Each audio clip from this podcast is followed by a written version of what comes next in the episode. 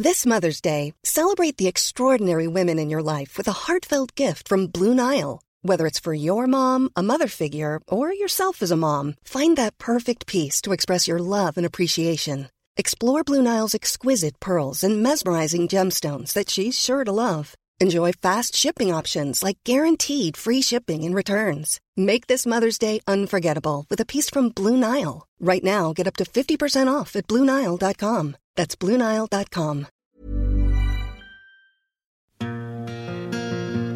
Mes chers camarades, bien le bonjour et bienvenue dans ce nouvel entretien historique. Au nord, c'était les corons, nous disait Pierre Bachelet. Alors c'est vrai, mais pas que. hein. Du début du XVIIIe siècle jusqu'à la fin du XXe siècle, il y a eu dans le nord de la France de nombreuses exploitations de charbon concentrées dans le bassin minier du Nord-Pas-de-Calais. Mais concrètement, comment ça se passait?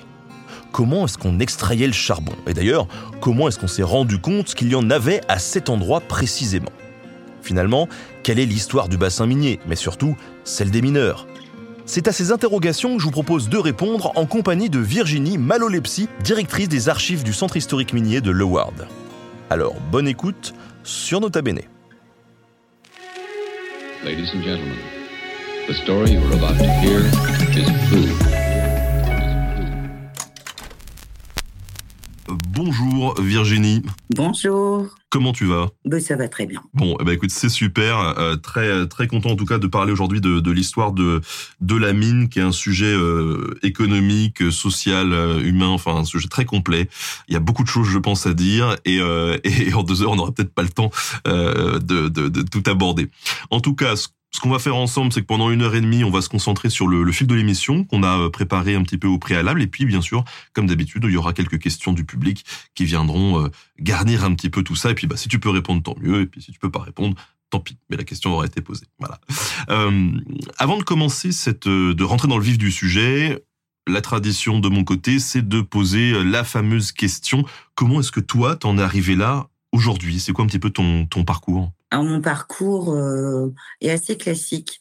Euh, j'ai fait euh, des études en histoire. J'ai commencé des études en histoire. Et puis, après deux années, je ne voulais pas être professeur, je voulais pas être enseignante, mais le milieu des livres, des archives m'intéressait beaucoup. Et donc, j'ai quitté le Nord-Pas-de-Calais, dont je suis originaire, pour euh, partir à Mulhouse, faire un cursus en archivistique et euh, plus particulièrement en spécialité archives d'entreprise. Euh, donc j'ai pu euh, découvrir euh, ce milieu par le biais de stages.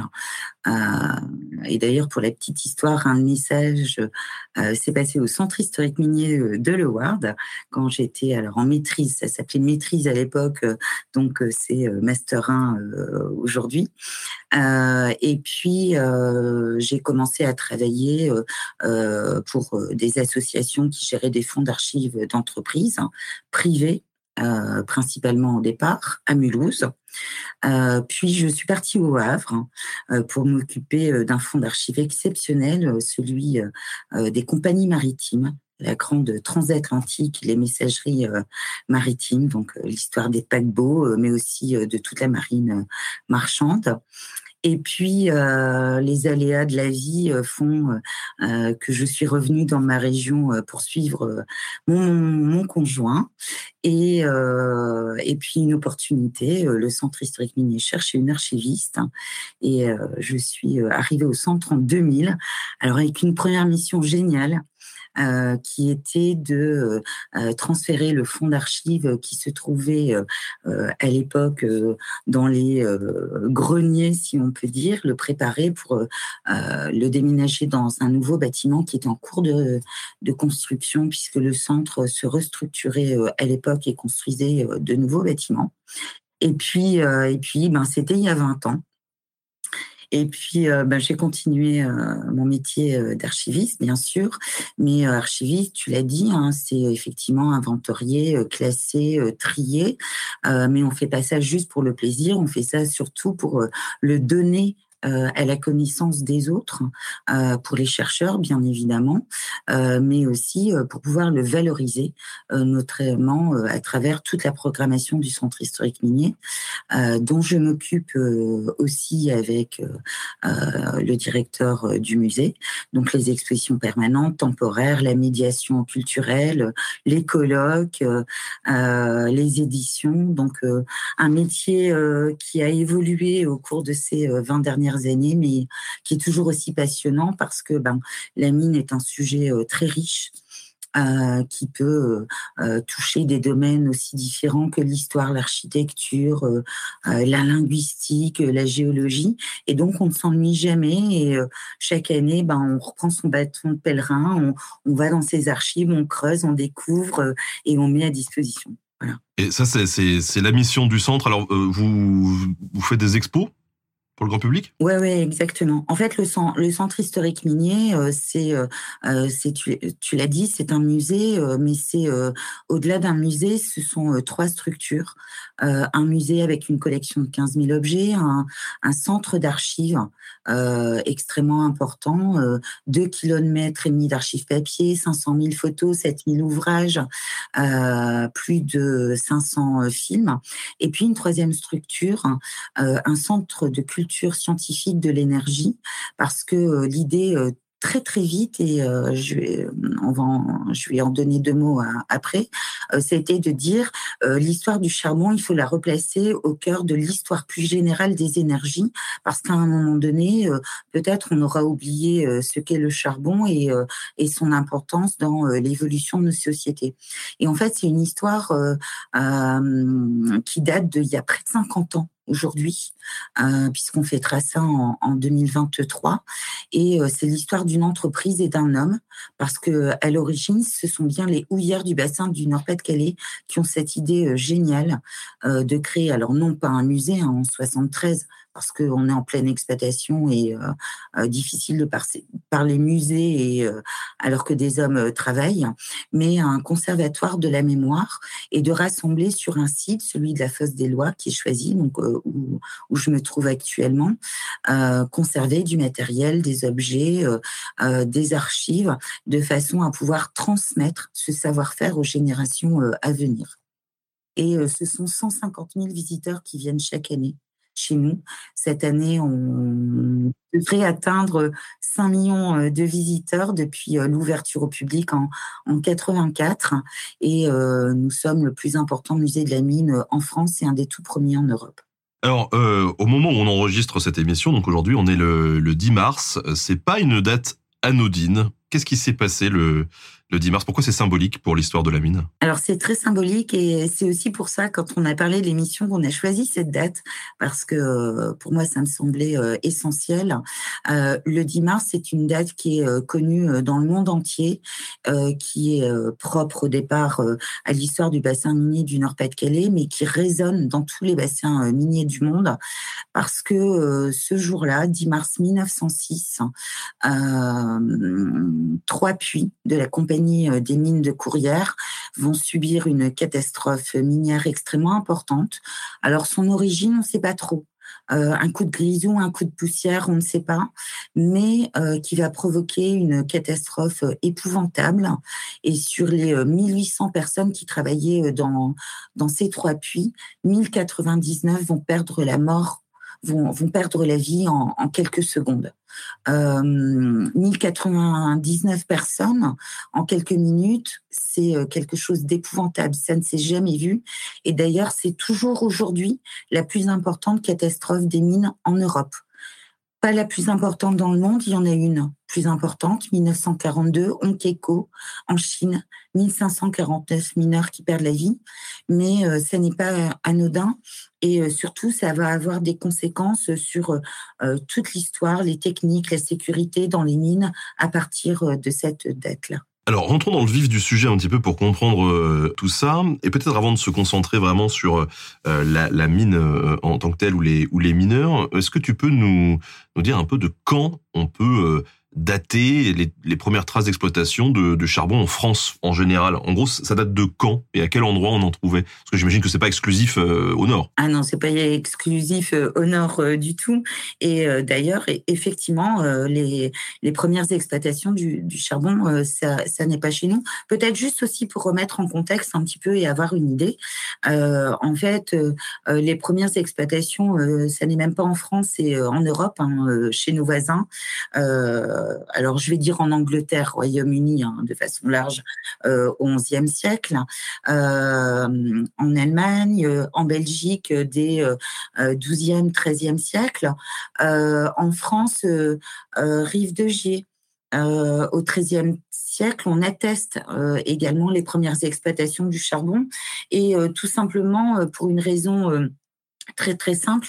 En fait, le charbon à ces endroits-là affleure. C'est-à-dire, en fait, on gratte le sol et on le trouve très facilement, ce qui n'est pas forcément euh, le cas euh, ailleurs. Quand on parle d'exploitation euh, minière en France, on va citer quelques noms, hein, le bassin de la Loire, le bassin de Saint-Étienne, Blanzy, la Lorraine, les mines de Carmaux, la Machine au XVIIe siècle. donc, du charbon, on en trouve un petit peu partout en France, mais pas forcément exactement de la même façon et pas forcément euh, des euh, veines de charbon aussi importantes un petit peu partout, ce qui explique aussi euh, l'exploitation du charbon en France et la place qu'ont pris certains bassins miniers par rapport à d'autres, tout simplement. Et alors, quelles traces on en a justement quand tu nous dis, bah voilà, on sait qu'au XIe siècle, il y en avait. On, on trouve dans quel type de documents? J'imagine que les sources, elles sont quand même assez nombreuses sur cette exploitation. Alors, les, les sources sont très très éparse sur tout ce qui est euh, euh, la période du Moyen Âge, euh, bien évidemment. nous, on a la chance pour le bassin minier du Nord-Pas-de-Calais d'avoir des archives qui datent depuis les débuts de, l'exploitation. on a la chance surtout d'avoir des historiens mais également des ingénieurs euh, qui étaient euh, férus d'histoire, qui au 19e siècle ont commencé à, à, utiliser les sources pour justement pouvoir retracer l'histoire des mines du Nord-Pas-de-Calais, par exemple. je vais citer Grard, qui va produire une histoire des mines des débuts de l'exploitation du 18e siècle et du début du 19e. Alors, en plus avec des sources qui euh, parfois ne sont pas arrivées jusque nous, mais qui nous donnent quand même euh, des éléments. Émile Villemain, qui est euh, ingénieur des mines, qui va diriger un certain nombre de, de, fosses, notamment la compagnie des mines d'Amiche sur laquelle la fosse des lois se trouve, et qui va lui aussi produire des historiques de ces compagnies. Et puis la chance que des grands historiens euh, par exemple Marcel Gillet, euh, au XXe siècle, vont s'emparer du sujet parce qu'ils vont comprendre que le monde ouvrier, euh, l'histoire des mines est quelque chose d'extrêmement important dans l'histoire économique de la France et qui résonne justement sur la place de la France sur le plan économique et, et international. Nous ne serions pas cinquième, sixième puissance mondiale s'il n'y avait pas eu de charbon dans notre sous-sol hein, en France, disons, disons-le clairement. Et si nous n'avions pas pu vivre cette révolution industrielle. Et donc, des historiens comme Martial Gillet vont ouvrir la porte à ces recherches et vont s'appuyer sur euh, euh, ces euh, fonds d'archives que nous conservons notamment ici chez nous, ou aux archives nationales du monde du travail à Roubaix. Et peut-être se dire que la chance que nous avons, c'est que les compagnies minières qui étaient privées jusqu'en 1945 euh, ont été nationalisées euh, après la Seconde Guerre mondiale et euh, que les archives ont donc été transmises et sont toujours présentes aujourd'hui, ce qui n'est pas forcément le cas dans d'autres types d'entreprises que l'on peut trouver, par exemple, des verreries ou des forges où les archives se sont perdues et malheureusement on manque de sources. Juste, euh, durant la période médiévale, euh, à, quoi ça servait le, charbon qu'on exploitait? Alors, le, charbon qu'on exploite, ben, euh, il sert exactement à la même chose que charbon de bois. Charbon de bois, c'est ce qui sert à alimenter les fours pour pouvoir justement produire en verrerie, en poterie, en gros, ce dont on a besoin pour pouvoir vivre, travailler, etc. Et c'est vrai que le charbon de bois, c'est vraiment la source d'énergie principale dans toute cette période-là, jusqu'au moment où on va se rendre compte quand même que nos forêts, ben finalement, le bois, ça coûte cher, il en faut beaucoup. On est en train justement d'avoir des risques à ce niveau-là et que peut-être il faut trouver une autre ressource qui permettrait d'alimenter justement tous ces fours. Et le charbon de terre, à la différence du charbon de bois, est une source d'énergie qui va permettre d'alimenter ces différents feux. Alors, on a euh, dans le, chat de, l'émission Juju du 62 qui dit « J'ai toujours pensé qu'en France, on avait du charbon que chez nous, dans le Nord, parce que quand on en parle, on mentionne pas les autres régions de France. » Alors justement, pourquoi c'est vrai qu'on on parle souvent du, Nord-Pas-de-Calais et, d'ailleurs de, bah, de quand ça date, cette mise en place de l'exploitation dans le Nord-Pas-de-Calais? Alors, le, le, le, bassin minier du Nord-Pas-de-Calais, je ne vais pas dire qu'il est récent, mais presque puisque par rapport aux autres, par rapport à l'Allemagne, par rapport à l'Angleterre, etc., nous ne datons que, que du XVIIIe siècle, si, euh, si je peux dire. Et en fait, c'est une histoire qui commence en, réellement en 1720. Alors, euh, pourquoi cette date? Un petit peu compliqué. On, va partir un peu dans une histoire euh, géopolitique. On adore ça. Voilà, on adore ça. Euh, la guerre de succession euh, d'Espagne où vont s'affronter différents protagonistes. et côté français, le charbon qu'on qu'on utilise à l'époque, justement pour cette proto-industrie, en fait, on va le chercher dans des place forte française euh, qui se situe, alors aujourd'hui, qui ne se situe plus du tout en France, hein, euh, Mons, Charleroi, ah bah vous me direz euh, des villes belges, alors bon, la Belgique n'existe pas, on le sait bien, 1830, euh, pas avant, mais on va quand même parler de, Belgique. Et euh, la fin de la guerre de succession euh, d'Espagne se solde par un traité, notamment deux traités, mais un en l'occurrence, le traité d'Utrecht de 1700, 1713, qui va faire perdre à la France ces deux places fortes que sont Mons et Charleroi. Et donc, ça va nous couper du charbon et euh, euh, les questions d'importation, de droits douaniers, etc., sont épouvantables.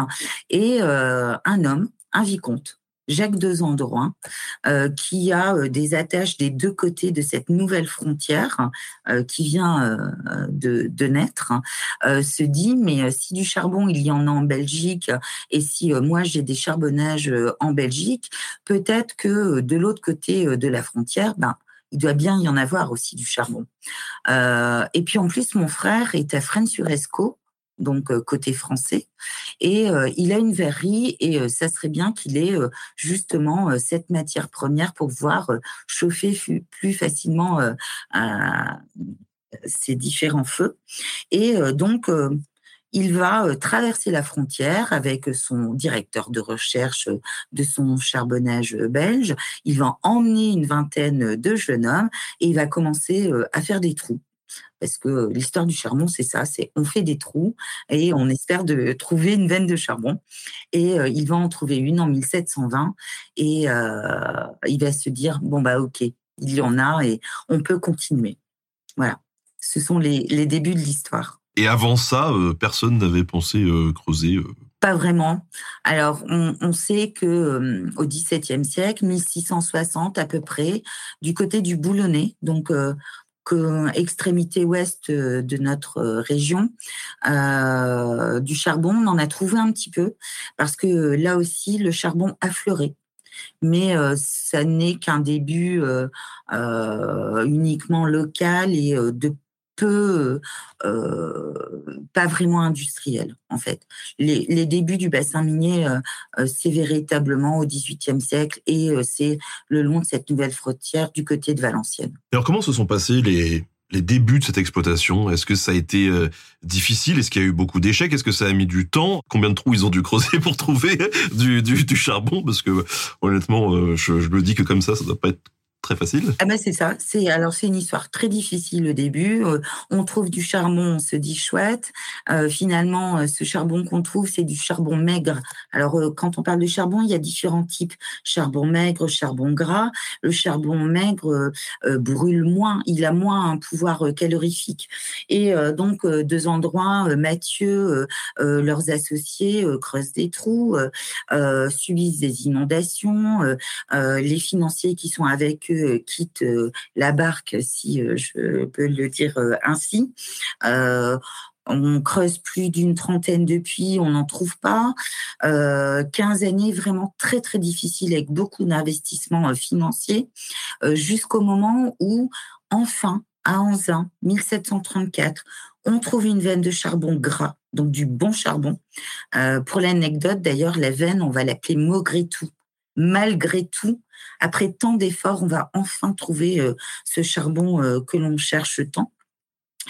Et là, euh, après 15 ans d'efforts, eh ben, tout va s'accélérer. 1734, 1756, on va creuser des puits, on va en trouver quasiment systématiquement, on va pouvoir exploiter, on va avoir en, en 1756, on est déjà à presque 1500 ouvriers on a déjà presque 100 000 tonnes de charbon. C'est quelque chose d'extrêmement important. Et tu imagines bien, vous imaginez bien tous, quand la prospérité arrive, eh ben, euh, les propriétaires, euh, les seigneurs se disent, ben, il y a peut-être quand même quelque chose à faire. Euh, et ben, nous aussi, on va chercher du charbon. Et eux aussi, marquis de Cernay, duc de Croy, se mettent à avoir des concessions minières, à creuser, à trouver du charbon. et bien évidemment, on a une période difficile avec des procès les uns contre les autres. Et jusqu'au moment où euh, le duc de Croy euh, dit euh, non, ça suffit. il rassemble tout le monde chez lui au château, dans son château de l'Ermitage. il met tout le monde autour de la table et 1757, le 19 novembre, il décide de créer la première compagnie minière du Nord, la compagnie des mines d'Anzin, qui va être une des plus grandes compagnies minières au XVIIIe et au XIXe siècle, qui va voilà, inventé beaucoup. Alors les premiers, hein, deux endroits à fin, euh, euh, ne se taillent pas la part du lion du tout dans cette affaire, euh, voilà. Mais 1757, une première compagnie minière extrêmement établie.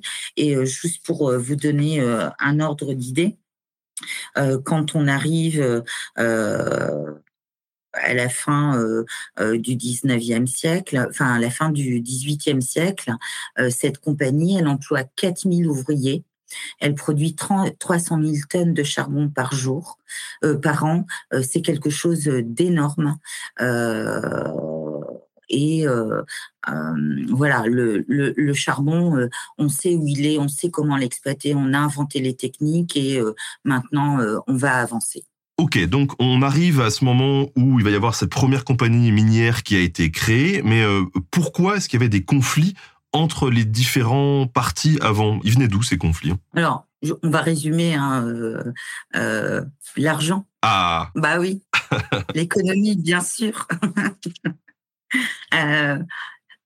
quand des endroits et, et Taffin trouve euh, ce fameux et Mathieu trouve ce fameux charbon gras et qui commence à, pouvoir exploiter, à avoir de plus en plus d'ouvriers, euh, forcément euh, euh, du charbon. Alors, on, peut-être c'est peut-être quelque quelque chose de bête de dire ça, mais on va pas chercher du charbon juste pour le plaisir.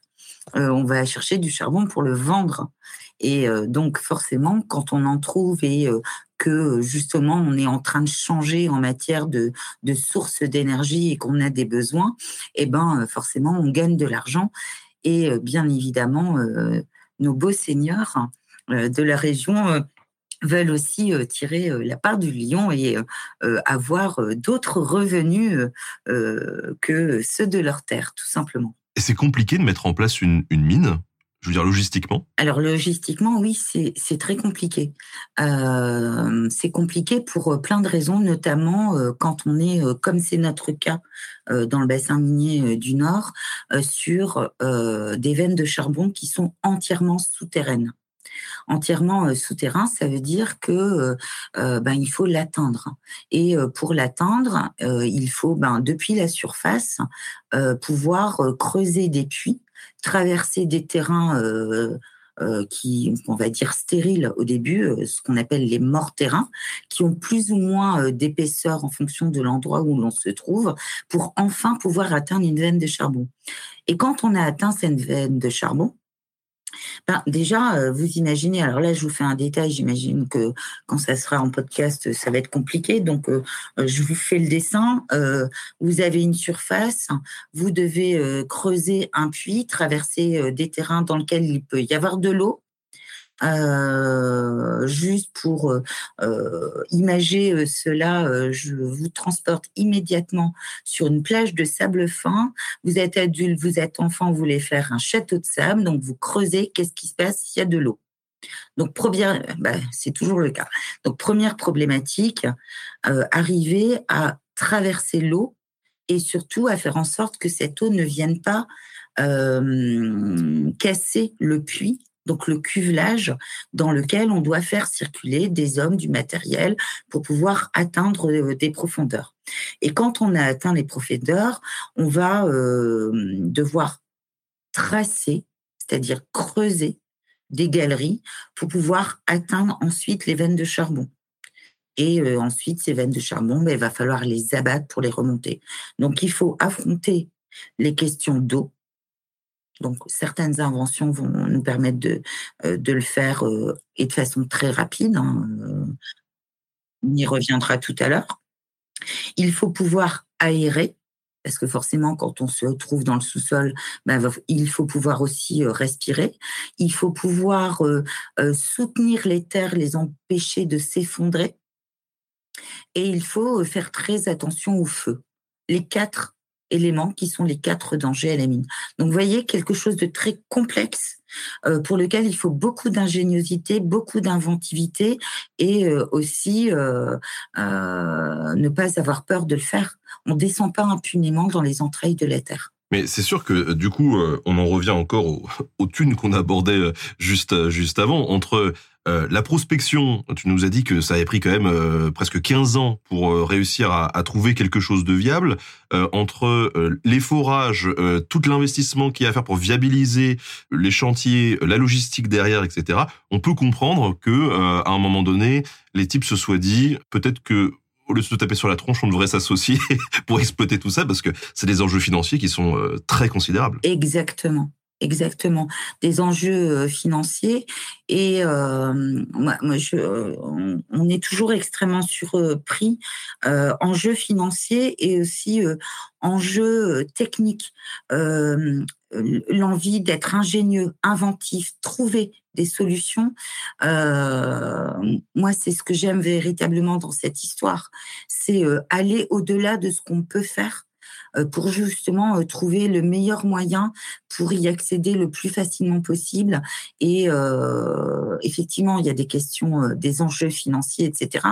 Mais il y a aussi tout ce savoir-faire et toute cette ingéniosité.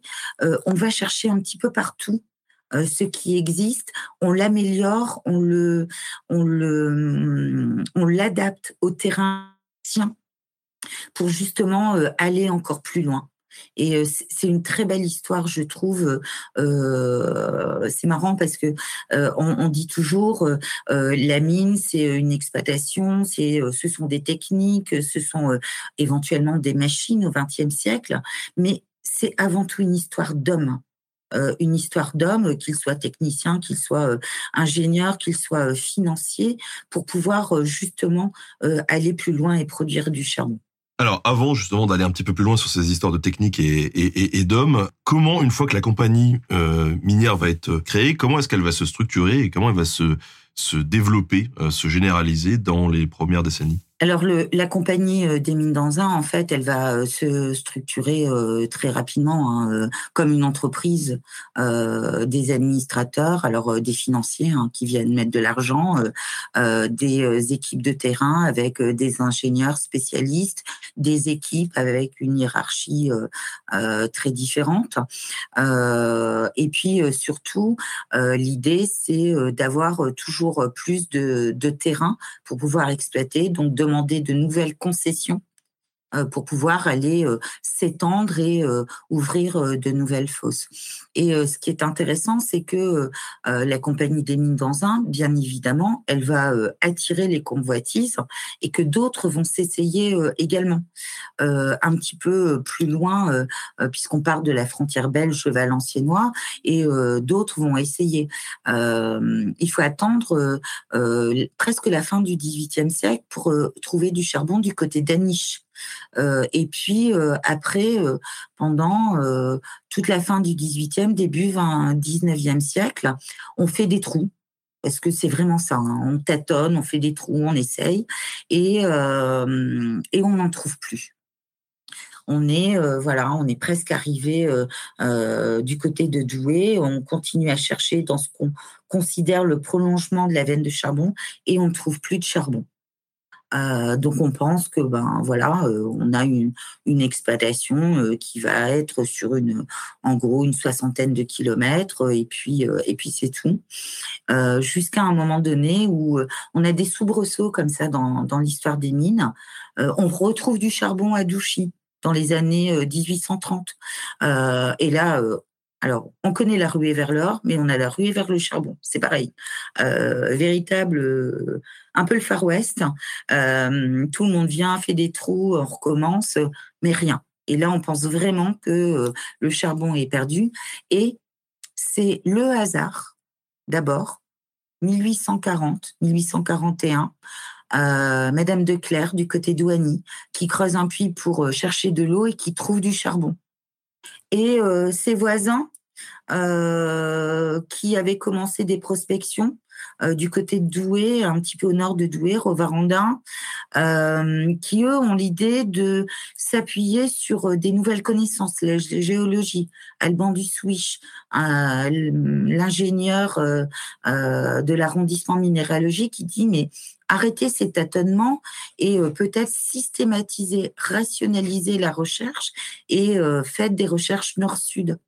Et d'un seul coup, on retrouve le charbon parce que la veine qu'on pensait euh, aller du nord-est au sud-ouest, en fait, remonte par euh, une histoire euh, tout simplement d'histoire géologique et que le bassin minier ne descend pas vers Arras mais remonte vers Béthune pour former une sorte de croissant ou de V comme on peut comme on peut le voir. Alors, on est arrivé au milieu du, du 19e siècle, mais donc euh, euh c'est vrai que le 19e siècle, il va y avoir un, un gros boom de la consommation de charbon. Euh, il y a l'industrie qui se développe énormément en France. Exactement. Comment ça a affecté ce, ce boom du, du, charbon, le bassin minier justement et les mineurs? Alors, il faut imaginer que euh, tout change.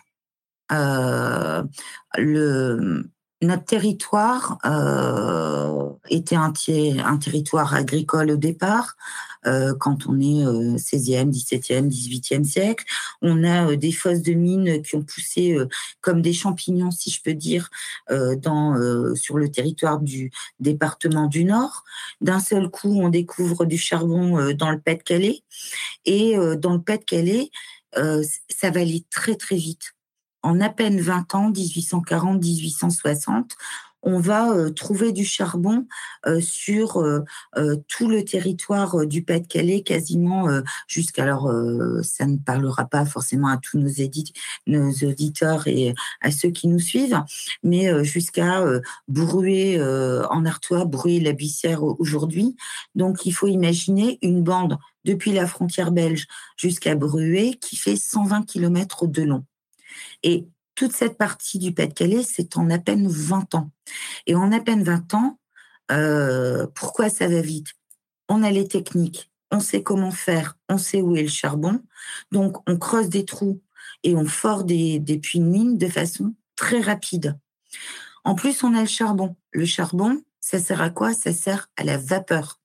Qui dit vapeur dit on a des machines qui permettent d'aller plus vite et euh, euh, de, creuser encore plus et encore plus profondément. Et donc, il faut imaginer que sur ces 20 ans, le paysage va être complètement euh, transformé. Des fosses de mine. Qui dit fosse de mine dit besoin de main-d'œuvre. Cette main-d'œuvre, il faut la loger. Donc, on construit des maisons. des maisons pour justement loger tous ces nouveaux ouvriers et puis des équipements. Euh, on, en, on en reparlera euh, tout à l'heure. Et euh, certaines, certains villages vont avoir une population qui va être multipliée par 20, par 30, par 40. Enfin, c'est quelque chose d'incroyable. on parlait de ruée vers l'or. On a une conquête de l'Ouest. c'est quelque chose d'incroyable. Et juste pour vous donner un chiffre, en 1878, on a 26 euh, compagnies minières dans le bassin minier qui vont dans le bassin minier qui vont euh, euh, exploiter du charbon et ces 26 compagnies minières elles produisent 9 millions de tonnes de charbon par an et ça représente 45% de la production nationale. 20 ans plus tard, 1900, juste un autre chiffre, 130 000 ouvriers qui travaillent euh, quotidiennement et qui euh, réalisent 67% de la production nationale. En fait, quand le bassin minier du Pas-de-Calais est découvert dans sa totalité en 1800, enfin quand il est découvert en 1847, très très vite, le bassin minier du Nord-Pas-de-Calais va devenir le premier bassin minier, va supplanter la Loire et va produire le charbon dont on a besoin pour l'industrie, pour l'économie et euh, pour cette grande révolution industrielle, enfin une des révolutions industrielles, celle du milieu du 19e siècle. Alors cette ruée vers le charbon, euh, du coup, tu la qualifierais plutôt de période euh, compliqué ou alors justement d'une aubaine quoi Alors tout dépend euh, sur quel plan on se, place. Euh, et euh, qui, qui la vit Aubaine, ça c'est évident pour les financiers qui vont investir. D'ailleurs, sont plus tout à fait les mêmes que ceux qui ont investi début 19e. Début 19e, on a des banquiers parisiens, les grands perriers, euh, qu'on va connaître dans l'industrie, c'est euh, voilà. Au 19e, ceux qui vont investir, euh, ce sont des industriels de la région, des, gens du textile, notamment de la métropole lilloise, qui vont investir. Donc là, on est véritablement, on gagne de l'argent parce que le charbon, c'est quelque chose de nécessaire à l'industrie et à l'économie. les ouvriers, c'est pas forcément le cas tout le temps. Euh, tu imagines bien euh, produire, euh, produire pour faire du rendement, pour faire de la rentabilité, c'est parfois au détriment d'un certain nombre de choses pour les conditions de travail, pour la sécurité. Euh, peut-être même pour les salaires. On leur en demande beaucoup. Euh, donc on a toute une période qui peut être euh, plus compliquée pour les ouvriers qui vont d'ailleurs commencer à se battre et à revendiquer de meilleures conditions de travail et des salaires plus en adéquation avec ce que gagne l'entreprise. on va voir les premiers grands mouvements de grève hein, qui vont naître à partir des années 1880, 1890. Et en même temps, et ça aussi c'est très intéressant, on a euh, toute une législation sociale qui va se mettre en, en place pour les mineurs, euh, avec euh, à partir des années 1890. Donc on a ces combats pour de meilleures conditions et à la Chambre, on a des députés qui vont se battre pour pouvoir donner des droits, euh, notamment aux mineurs. Je vous citerai euh, juste euh, deux, trois cas. 1890, on crée le délégué mineur à la sécurité un poste, un, mineur qui est élu par ses pairs pour pouvoir justement surveiller les conditions de travail et faire remonter les problématiques. C'est en gros l'ancêtre de notre délégué CSE d'aujourd'hui, aussi bien délégué du personnel et délégué CHSCT. Il a ces deux, ces deux facettes. 1892, on interdit enfin le travail des femmes au fond et des enfants de moins de 13 ans, mais le travail de nuit également pour euh, les femmes. Euh, on va créer euh, les caisses de secours en 1894. On reconnaît la présomption de, l'entreprise dans les risques s'il y a un accident. Donc, voilà, quelque chose qui évolue et qui évolue. Pourquoi? Parce que des députés euh, euh, à la Chambre, ben des députés, on a des nouveaux députés qui sont là, des députés mineurs.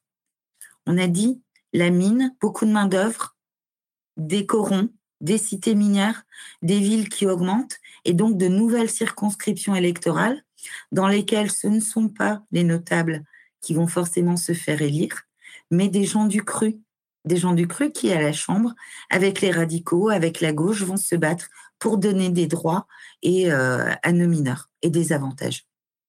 Donc, une période d'entre-deux. Après, durant le XXe siècle, bon, on a eu euh, quelques événements malheureux, je pense aux, deux guerres mondiales, par exemple, ou à la crise de 29.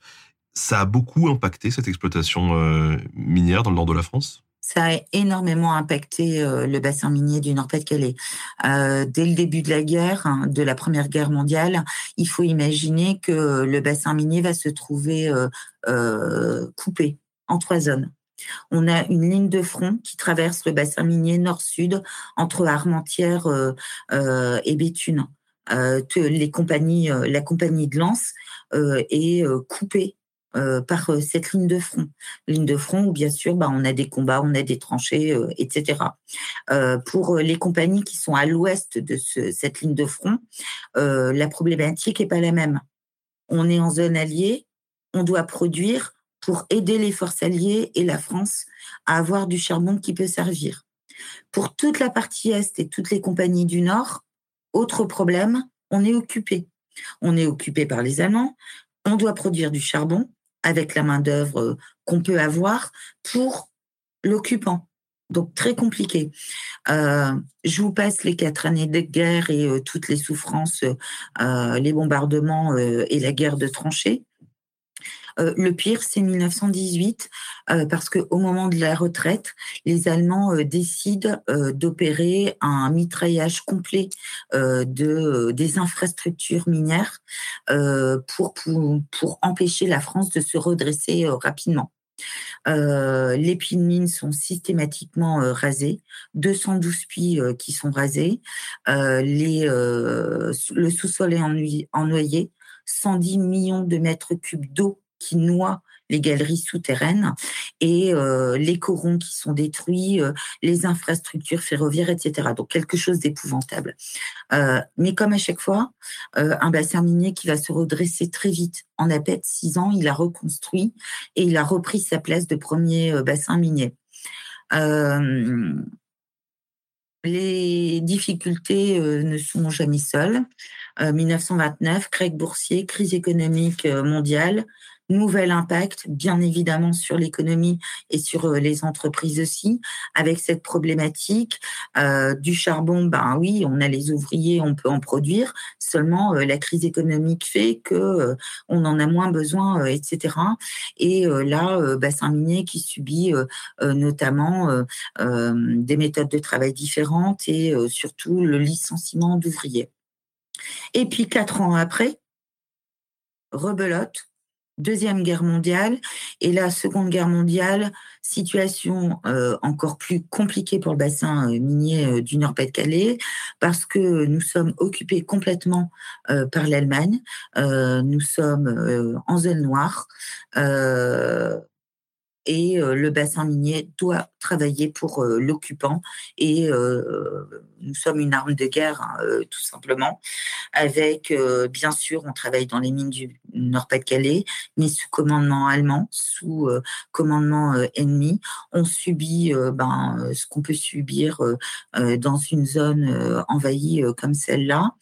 Et en même temps les mineurs vont essayer de résister euh, on a ces premières vagues, 1941, première euh, grève contre l'occupant euh, nazi, 100 000 mineurs qui vont se révolter, alors avec des conséquences épouvantables, puisque beaucoup vont être envoyés dans les camps et plus de 130 ne reviendront pas.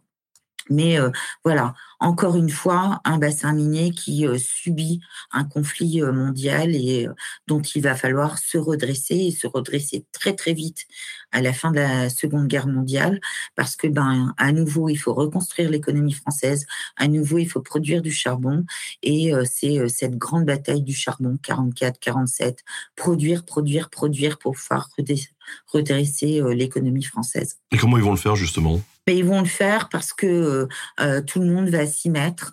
Euh, les syndicats, les communistes vont appeler euh, à, à faire une production intensive. Le mot d'ordre, c'est 100 000 tonnes de charbon par jour.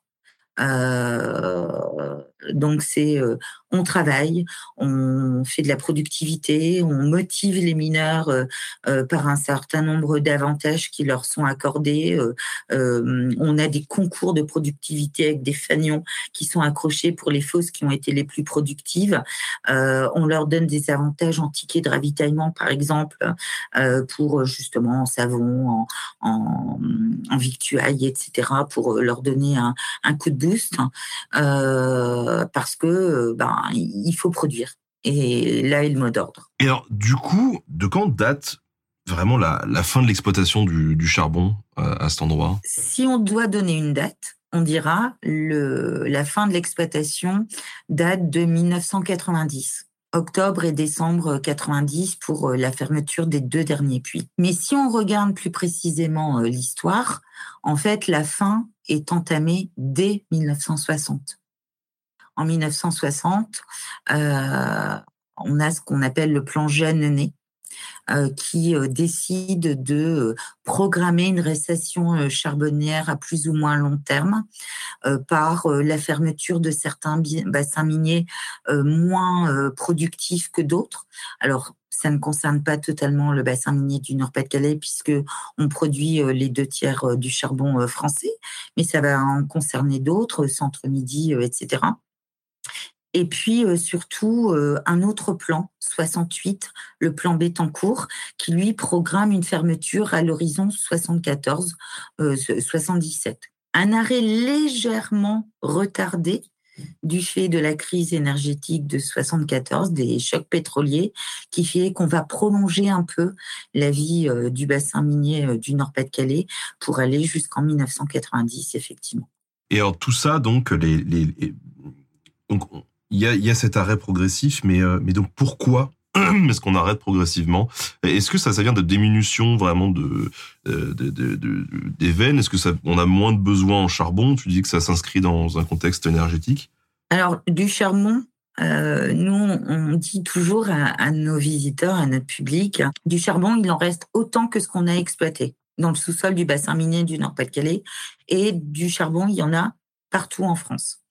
Euh, c'est vraiment un choix politique à un moment donné euh, fait euh, par le gouvernement français, par De Gaulle, de d'aller vers d'autres sources d'énergie, le pétrole notamment.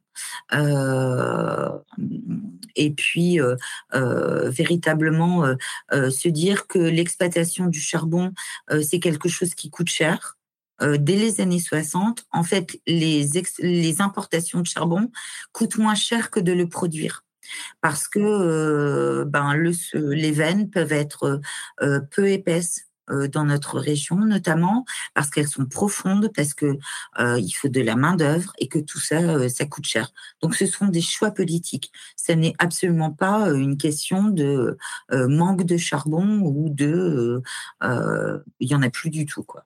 Alors, pour clôturer cet aspect un petit peu politique, économique de, de cet entretien, en 2012, il y a eu un truc un petit peu particulier. Est-ce que tu peux nous en parler? 2012, c'est une date, euh, encore une date symbolique pour notre histoire euh, du bassin minier. Euh, après 270 ans d'exploitation, en fait, au début des années 2000, certains ont une idée folle.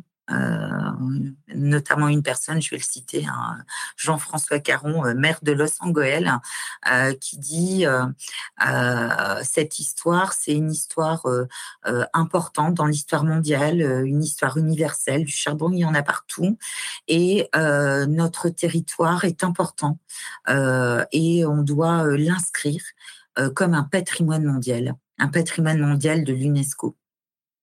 Et il va lancer cette idée folle de faire inscrire le, bassin minier du Nord-Pas-de-Calais comme patrimoine mondial de l'UNESCO. Et euh, c'est ce qui aboutit le 30 juin 2012, euh, où euh, nous sommes inscrits, alors pas un bâtiment, comme c'est souvent le cas, hein, une pyramide, un château, etc., mais le bassin minier dans son intégralité en tant que paysage culturel évolutif vivant. Et ça, c'est quelque chose euh, d'assez euh, exceptionnel. On reconnaît la valeur universelle euh, du bassin minier du Nord-Pas-de-Calais, une valeur universelle et en même temps une valeur exceptionnelle, puisqu'il faut les deux pour être reconnus à l'UNESCO. Je te propose en tout cas d'entamer peut-être la, deuxième partie de, de, cet entretien sur l'exploitation du, charbon. ok, mais, mais comment est-ce que vraiment on l'exploitait ce, charbon? Alors déjà le charbon, on, l'a dit tout à l'heure, on l'exploite depuis longtemps. Comment ça se forme? C'est d'un point de vue géologique, c'est quoi le charbon? Ça, c'est pas faux. Le charbon, c'est quoi avant tout? D'ailleurs, c'est comme ça qu'on commence euh, euh, la visite au centre historique minier. Notre première exposition permanente, c'est ça. C'est euh, le charbon à l'origine, le carbonifère, parce que en fait, le, charbon, c'est un, c'est une roche. C'est une roche sédimentaire et qui, qui est composée majoritairement de carbone. Euh, c'est un donc c'est un combustible et euh, son origine, eh ben, elle remonte il y a 320 euh, millions euh, d'années. 320 euh, millions d'années, c'est la période du Carbonifère. Il faut imaginer que notre planète n'a pas du tout le même aspect qu'aujourd'hui, que nos continents ne sont pas tels qu'ils sont aujourd'hui sur notre belle planète, et que, juste pour parler du Nord-Pas-de-Calais, il n'est absolument pas où il se situe, mais plutôt au niveau de l'équateur.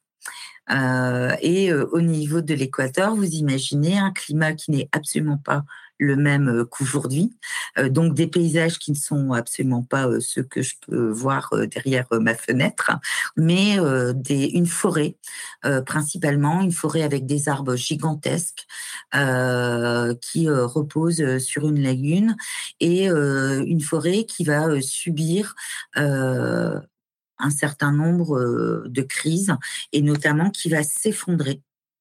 Et euh, ces débris qui vont se mélanger à toutes sortes de choses, euh, qui vont s'enfoncer et qui vont donner lieu après un certain nombre de d'événements qui vont donner naissance à une veine de charbon. Et ce qui est intéressant, c'est qu'en fait, ce phénomène-là, il va se reproduire plus de 400 fois au cours de d'une période très longue et que à chaque fois qu'il va se reproduire, en fait, chaque forêt va donner naissance à une veine de charbon. Et si on avance dans le temps de ces millions euh, d'années, euh, la dérive des continents, euh, la tectonique des plaques va faire que tout simplement les continents vont bouger et puis que ces veines de charbon qui étaient enfuies dans ce sous-sol, eh ben vont se retrouver un petit peu partout dans sur nos continents. Et juste pour parler de notre veine de charbon, hein, on disait, elle commence en Belgique et elle arrive dans notre bassin minier du Nord-Pas-de-Calais. Mais en fait, avant la Belgique, Elle passe aussi par l'Allemagne, elle passe aussi par la Pologne. C'est la même veine. Et elle va même de, de l'autre côté de la Manche, elle va aussi en Angleterre. Tu nous disais que euh, à l'époque médiévale, on, le trouvait euh, plutôt sur des des veines qui affleuraient, donc qui étaient vraiment à la surface, mais qu'il fallait par la suite quand même creuser pour aller euh, choper ce, charbon.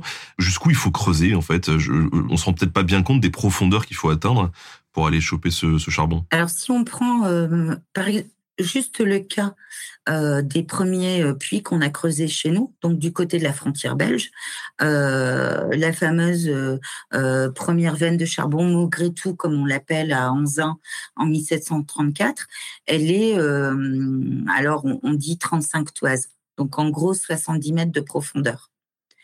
Mais plus on va avancer, plus du charbon on va en avoir profondément et on va euh, exploiter euh, une veine de charbon jusqu'à 1200 mètres euh, dans du côté dans l'ouest du, du, bassin minier. Donc c'est quelque chose d'extrêmement profond. D'ailleurs, 1200 mètres, on n'y descend pas, on creuse pas un puits jusque 1200 mètres. En fait, on creuse un premier puits et à partir de galeries, on va creuser des puits secondaires pour pouvoir accéder au charbon faut toujours imaginer, qu'en fait, on est dans un système d'étage. C'est presque comme un ascenseur. Le puits, c'est ça. Le puits, c'est euh, euh, en gros euh, ce qui entoure un ascenseur qui va descendre à différentes profondeurs, différents étages. Alors là, on monte pas, on descend pour pouvoir aller exploiter ces différentes veines de charbon. Alors, je vais me permettre une analogie un peu naze, mais moi, je suis, je suis gros joueur de jeux vidéo et en général, plus tu vas loin dans le donjon, plus tu as des récompenses qui sont intéressantes. Est-ce que euh, le charbon à 1200 mètres, il est un peu mieux que celui à 70 ou pas du tout? En fait, les, successions euh, de veines, euh, elles sont, elles sont orientées nord-sud. Elles ont différentes profondeurs en plus, et elles sont de différents types. Euh, on a du charbon maigre, demi-gras, demi-maigre, demi-gras, gras. Euh, en fait, il faut avoir la chance de tomber sur la bonne veine. Quoi. Moi aussi, je peux faire des, des jeux de mots un peu. Toujours une question de peau. Alors, tu nous disais que euh, ce charbon, il sert euh, notamment à faire euh, tourner bah, les, fours, à, à, chauffer, par la suite à la vapeur. Il y a d'autres usages qu'on connaît au charbon? Oui, il y a énormément euh, d'usages. Alors effectivement, l'usage premier, c'est le brûler, comme on dit, hein, dans, dans des fours, etc. le brûler dans les centrales thermiques aussi notamment ce charbon maigre qu'on va utiliser comme ça. Mais c'est surtout en le transformant qu'on va pouvoir le commercialiser. Alors, on va l'agglomérer. Euh, D'abord, l'agglomérer, euh, agglomérer les poussières avec du brai de houille pour, euh, par exemple, créer des briquettes ou des boulets. Les briquettes, ça sert plutôt pour tout ce qui est transport chemin de fer, bateau, etc. Les boulets, c'est plutôt pour la consommation dans nos foyers, tout simplement. on va aussi le distiller. Euh, c'est ce qu'on appelle la carbonification euh, pour augmenter son pouvoir euh, calorifique et pouvoir obtenir notamment du coq qui va servir à la fabrication de l'acier. Et puis, on a toute cette partie qu'on appelle, alors on, on connaît ce qu'est la pétrochimie, donc, etc. Mais on a aussi la carbochimie. Et la carbochimie, ben, euh, elle débute euh, dès le début du XXe siècle euh, dans notre région. Compagnie des mines de Béthune va créer la première usine carbochimique. Et là, on va transformer le charbon en plein de choses, en solvant, en engrais et plus tard en plastique. donc véritablement une diversification de l'utilisation, mais comme on le fait avec le, le pétrole tout simplement. This Mother's Day, celebrate the extraordinary women in your life with a heartfelt gift from Blue Nile. Whether it's for your mom, a mother figure, or yourself as a mom, find that perfect piece to express your love and appreciation. Explore Blue Nile's exquisite pearls and mesmerizing gemstones that she's sure to love. Enjoy fast shipping options like guaranteed free shipping and returns. Make this Mother's Day unforgettable with a piece from Blue Nile. Right now, get up to 50% off at BlueNile.com. That's BlueNile.com. Tu nous euh, disais tout à l'heure que cette exploitation du charbon dans le Nord, euh, elle a été complexe euh, au départ. On a vu ensuite que ça a été très florissant, qu'il y a eu une évolution de ces techniques d'extraction. Est-ce que tu peux nous parler justement un peu de ces évolutions des techniques d'extraction et, surtout comment ils ont fait au départ? Pour creuser et savoir où est-ce qu'ils allaient creuser Est-ce qu'ils creusaient au pif ou est-ce qu'ils avaient une sorte de sourcier mais pour le charbon et pas pour l'eau? J'imagine le type avec son bâton. Ouais, peut-être par là. Alors, bah, euh, t'es pas loin de la vérité. Au début, c'est véritablement ça. Alors, c'est pas un sourcier, c'est euh, l'intuition, c'est le tâtonnement. Euh, c'est euh, deux endroits et euh, Mathieu qui disent, ben, si du charbon il y en a à tel endroit et qu'on traverse la frontière, vraisemblablement que 200 mètres derrière la frontière, il doit y en avoir également. Donc cette idée, on fait des trous en espérant en trouver ils mettent quatre ans avant de, trouver leur première veine et on l'a dit tout à l'heure, euh, euh, elle est maigre et après ils vont mettre 15 ans à trouver du, bon charbon. Ouais, il fallait du pif, mais ils étaient un peu enrhumés, quoi. Ouais, ouais, c'est ça. Mais bon, quand même. Euh, ce qui va véritablement... Et en fait, au 18e, on va continuer comme ça. à partir du moment où on a trouvé les bonnes veines de charbon, on creuse aux, alentours et on, on, va en trouver parce que ben, forcément, il y en a il y a euh, un, vrai changement euh, dans euh, ces techniques, notamment de sondage, qui va apparaître au 19e siècle avec l'invention du sondage à, à, trépan.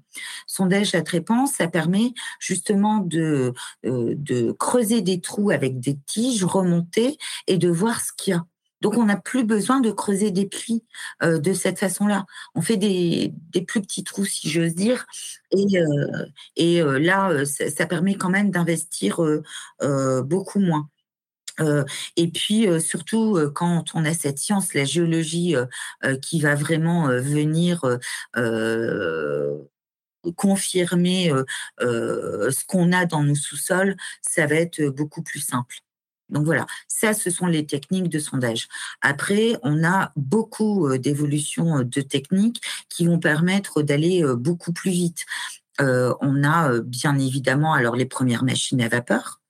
et les premières machines à vapeur, elles ne vont pas arriver dans le bassin minier comme on pourrait le penser au début du 19e.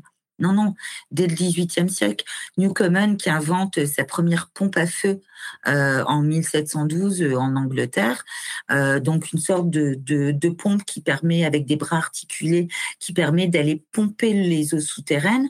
20 ans après, elle est aux petites fosses de la compagnie, enfin sur les terres d'Anzin, pour justement pomper l'eau et permettre de descendre plus profondément. Et puis, bien sûr, la machine de Watt qui va permettre après de d'avoir des machines plus performantes pour pouvoir descendre. et puis l'agrandissement des puits au début du 19e siècle. Qui dit agrandissement des puits dit que plutôt que de faire passer des hommes dans, sur des échelles pour monter et descendre et faire remonter le charbon dans des tonneaux, on va pouvoir installer des cages qui dit des cages, dit que les berlines dans lesquelles on met le charbon abattu, on peut remonter euh, ces berlines. Donc, on gagne comme ça en, pré-mécanisation euh, euh, et en outils. Et ça, c'est la source d'énergie qu'il paraît, qui le permet. quand on est quand on n'a que la force musculaire au XVIIIe siècle, les chevaux et les hommes, et que la vapeur arrive, ça permet quand même d'augmenter la production et les méthodes d'exploitation. Alors concrètement, justement, au XVIIIe siècle, ça ressemble à quoi une exploitation de, charbon? Si je te dis une grosse ferme. D'accord. eh ben, c'est un peu ça. En fait, c'est une, c'est une bâtisse euh, qui est au-dessus d'un trou. Euh, c'est une bâtisse qui est en bois, en chaume, euh, qui fait à peu près 25 mètres sur 15 mètres, qui est surélevée, surélevée à partir des terres qu'on a retirées justement en creusant le puits. Euh, donc on surélève. Pourquoi? Tout simplement parce qu'on a besoin euh, euh, d'avoir ce mécanisme de machine à molette. Donc en fait un, un treuil avec un tambour cylindrique horizontal sur lequel il y a des cordes, cordes qui sont attachées à des chevaux qui vont tourner dans un sens et dans l'autre sens pour monter et descendre les tonneaux dans lequel on va mettre euh, euh, la matière euh, abattue ou les matériels à descendre, des échelles tout simplement, pour les hommes qui montent et qui descendent, une baraque pour qu'ils puissent éventuellement se, se changer s'ils en ont besoin, et une sorte d'écurie. Voilà, quelque chose de, de vraiment très basique. Et donc après, j'imagine que plus on commence à, évoluer dans les techniques, à utiliser des, machines, peut-être à remplacer les chevaux, etc., plus ça va se complexifier même dans les dans les galeries pour la logistique quoi. Exactement et euh, euh, les avancées euh, technologiques et des techniques sont vraiment vraiment au 19e siècle. on a ces cages qui permettent de descendre, on a on a ces berlines qui permettent justement de transporter le charbon, on a le rail parce que voilà, le chemin de fer né du charbon et euh, euh, il est euh, très vite utilisé, notamment au fond des mines pour transporter les matériels. le charbon, ça permet de produire de l'acier et de la fonte. Ça permet aussi de créer ces grands chevalements euh, qui vont permettre, euh, en gros, plus le chevalement est haut, plus on a euh, des machines d'extraction puissantes et donc plus on peut descendre profondément. On a les machines d'extraction qui utilisent maintenant la vapeur et bientôt l'électricité qui vont pouvoir de, permettre de descendre dans ces profondeurs.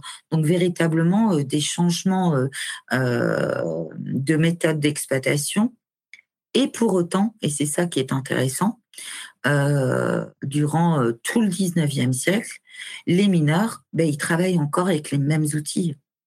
Le pic, la rivelaine, euh, la force pour abattre le charbon, ben, c'est la force musculaire. On n'a pas de machine. c'est vraiment cette, force musculaire et c'est l'homme qui va abattre la roche pour la remonter. Et donc ça, c'est à partir de quand qu'on commence à se passer de cette force musculaire? Alors, à la soulager, c'est euh, l'air comprimé. Euh, l'air comprimé, c'est à la fin du, du 19e euh, siècle qui va permettre justement de, de commencer des premiers tests de mécanisation, mais surtout qui va pouvoir alimenter d'autres outils. Alors, le marteau-piqueur, le marteau-perforateur, prolongement euh, du bras de l'homme, euh, comme on l'appelle. Euh, juste vous donner quelques chiffres. Hein. le, marteau piqueur, si dans les années 28, 1928, il commence à permettre de 21% de l'exploitation, même pas dix ans après, c'est 96% de la production qui est faite à l'aide du marteau piqueur. Voilà. Euh, ça ne veut pas dire que le pic et la rivelaine ne seront pas plus utilisés, mais euh, c'est quand même un autre outil euh, qui est là. outil qui a certaines qualités, qui permet effectivement de soulager l'homme par rapport à cette force musculaire qui lui est demandée, mais qui en même temps va produire beaucoup de poussières qui sont aussi néfastes pour sa santé. Voilà. Et euh, on a ensuite euh, euh, l'arrivée d'une autre source d'énergie au fond qui va permettre d'aller encore plus loin, c'est l'électricité. Euh, alors en France, c'est plus tardif que dans d'autres pays euh, et c'est euh, lié à la catastrophe des mines de Courrières qui a vraiment freiné les ingénieurs des mines et l'État français dans l'utilisation de cette source d'énergie au fond. donc l'électricité, c'est principalement après la Seconde Guerre mondiale qu'elle va descendre dans les galeries et qu'elle va permettre d'équiper des machines des rabots des haveuses, euh, qui elles vont faire le métier euh, euh, de l'homme. qui, ce sont elles qui vont aller gratter les veines pour faire tomber le charbon et l'homme va être là pour accompagner la machine, pour la réparer, pour la, la mettre au bon endroit, etc. Donc plus tout à fait la même chose. Mais du coup, sur l'électricité, elle était quand même présente un petit peu avant pour éclairer ou? L'électricité était utilisée au jour principalement, euh, les premières machines électriques sont utilisées euh, au jour. Euh, au fond, l'électricité, elle va arriver aussi après la Seconde Guerre mondiale. Elle n'y est pas avant. Avant ça, c'était euh, l'éclairage euh, à la bougie, quoi Au début, oui, hein, c'est ça. C'est l'éclairage à la bougerie, euh, le picron, l'éclairage aux lampes à flamme nue, donc qui sont alimentées par des huiles, etc. au 19e siècle, une première invention, hein, Humphrey Davy qui va inventer une lampe de sécurité où il va enfermer la lampe dans un tamis pour empêcher des risques d'explosion des poussières ou de gaz. Et puis, une évolution des lampes avec avec euh, des lampes euh, dont, euh, qui vont être enfermées de plus en plus et qui vont être alimentées par d'autres choses, la benzine notamment. Et puis, jusqu'au moment où on va avoir d'autres équipements, toujours après la Seconde Guerre mondiale, des lampes à chapeau et c'est intéressant si on regarde hein, la lampe à chapeau, elle nous vient des États-Unis. Euh, c'est une batterie euh, que le mineur va porter euh, autour de sa taille et puis sa lampe va être sur son casque directement. Et on retrouve presque la même chose que les débuts de l'exploitation quand on avait ce picron qui était accroché justement à la barrette euh, du mineur. C'est ce qu'on va retrouver euh, pour euh, après la Seconde Guerre mondiale, la lampe qui va venir justement sur cette tête. Alors, à travers tout ce qu'on a dit jusqu'à présent dans cet entretien, on, le voit, la force première de cette production, c'est quand même les gens qui vont au fond et qui vont eh ben, casser de la caillasse avec leur pioche. Ces personnes qui vont au fond, justement, abordons-les un petit peu. C'est qui? Tout à l'heure, tu nous as parlé de, de femmes et d'enfants aussi. Moi-même, je me souviens que, tu vois, quand j'étais en L1 Histoire, euh, le premier truc que j'ai fait, c'était de travailler sur le droit des enfants dans les mines, justement. Est-ce que tu peux nous en parler un petit peu? D'abord, qu'est-ce qu'un mineur? Un mineur, euh, ça dépend les périodes, bien évidemment, euh, mais ça peut être un homme, ça peut être une femme, ça peut être un enfant. Un mineur, moi je vais même en ajouter un autre. Alors ça va peut-être surprendre, mais les chevaux aussi sont des mineurs. Et euh, si je le dis, euh, tout simplement, c'est parce qu'ils vont accompagner et ils vont travailler dans les mines et notamment au fond.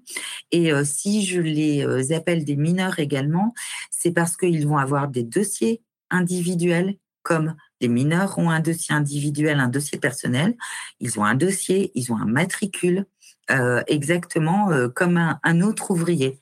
Donc, voilà, euh, des femmes, des enfants euh, et des hommes qui travaillent au fond à des postes différents, bien évidemment. Euh, les femmes et les enfants ne vont pas occuper tout à fait les mêmes postes que certains hommes. Euh, ils vont être surtout euh, euh, occupés à des tâches, alors on appelle ça les herschers. donc ils vont traîner et pousser les berlines remplies de minerais dans les galeries, mais de la même façon que les mineurs vont occuper différents métiers. au fond, certains vont être ce qu'on appelle les ouvriers à la veine, donc les abatteurs, ceux qui vont vraiment chercher le charbon, dont d'autres vont être boiseurs, c'est-à-dire qu'ils vont créer les soutènements qui permettent euh, euh, d'empêcher les terres de, tomber euh, et de s'effondrer. D'autres vont être foreurs, aller justement percer les galeries pour atteindre les veines de charbon d'autres vont être bout de feu. Donc, autant de métiers, si j'ose dire, que de besoins.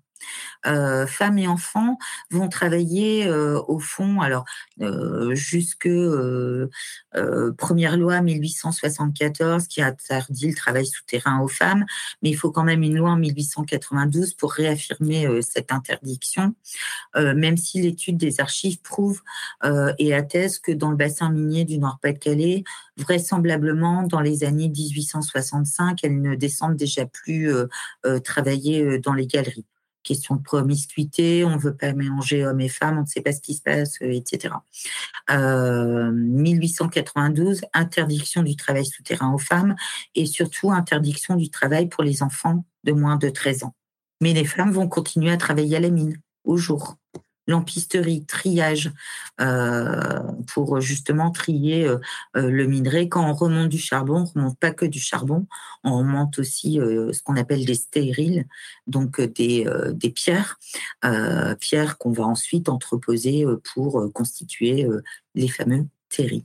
Alors, tu nous as parlé des, des chevaux qui étaient considérés comme, comme des mineurs. Est-ce qu'il y avait d'autres types d'animaux? On nous demande dans le, dans le chat, par exemple, est-ce qu'on utilisait des, des oiseaux Alors ça, ça fait partie toujours des questions qu'on a, les fameux canaris. Alors, moi, je dirais que dans les sources, dans les archives, euh, au moins pour le bassin minier du Nord-Pas-de-Calais, on ne trouve aucune trace d'utilisation de canaries. Par contre, dans d'autres bassins miniers, euh, en Angleterre, par exemple. Euh, je pense à nos amis, euh, un autre musée de la mine à Wakefield, donc dans le Yorkshire. les Canaries étaient utilisées effectivement dans des cages que l'on descendait au fond et ça permettait notamment de savoir si l'air était vicié notamment par le grison, puisque ben, si, si l'animal n'était pas bien vivant, c'est qu'il y avait peut-être un petit problème d'air, effectivement. Mais chez nous, ça, ça n'est pas le cas. Alors, tu nous as parlé de différents métiers, de différents rôles.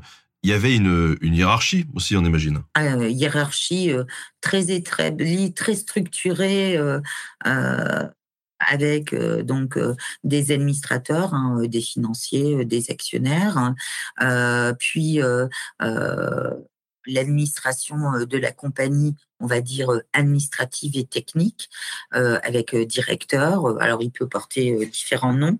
Et puis après les hommes de terrain, puisque pour pour une fosse, on va avoir donc une compagnie minière, plusieurs fosses qui sont exploitées.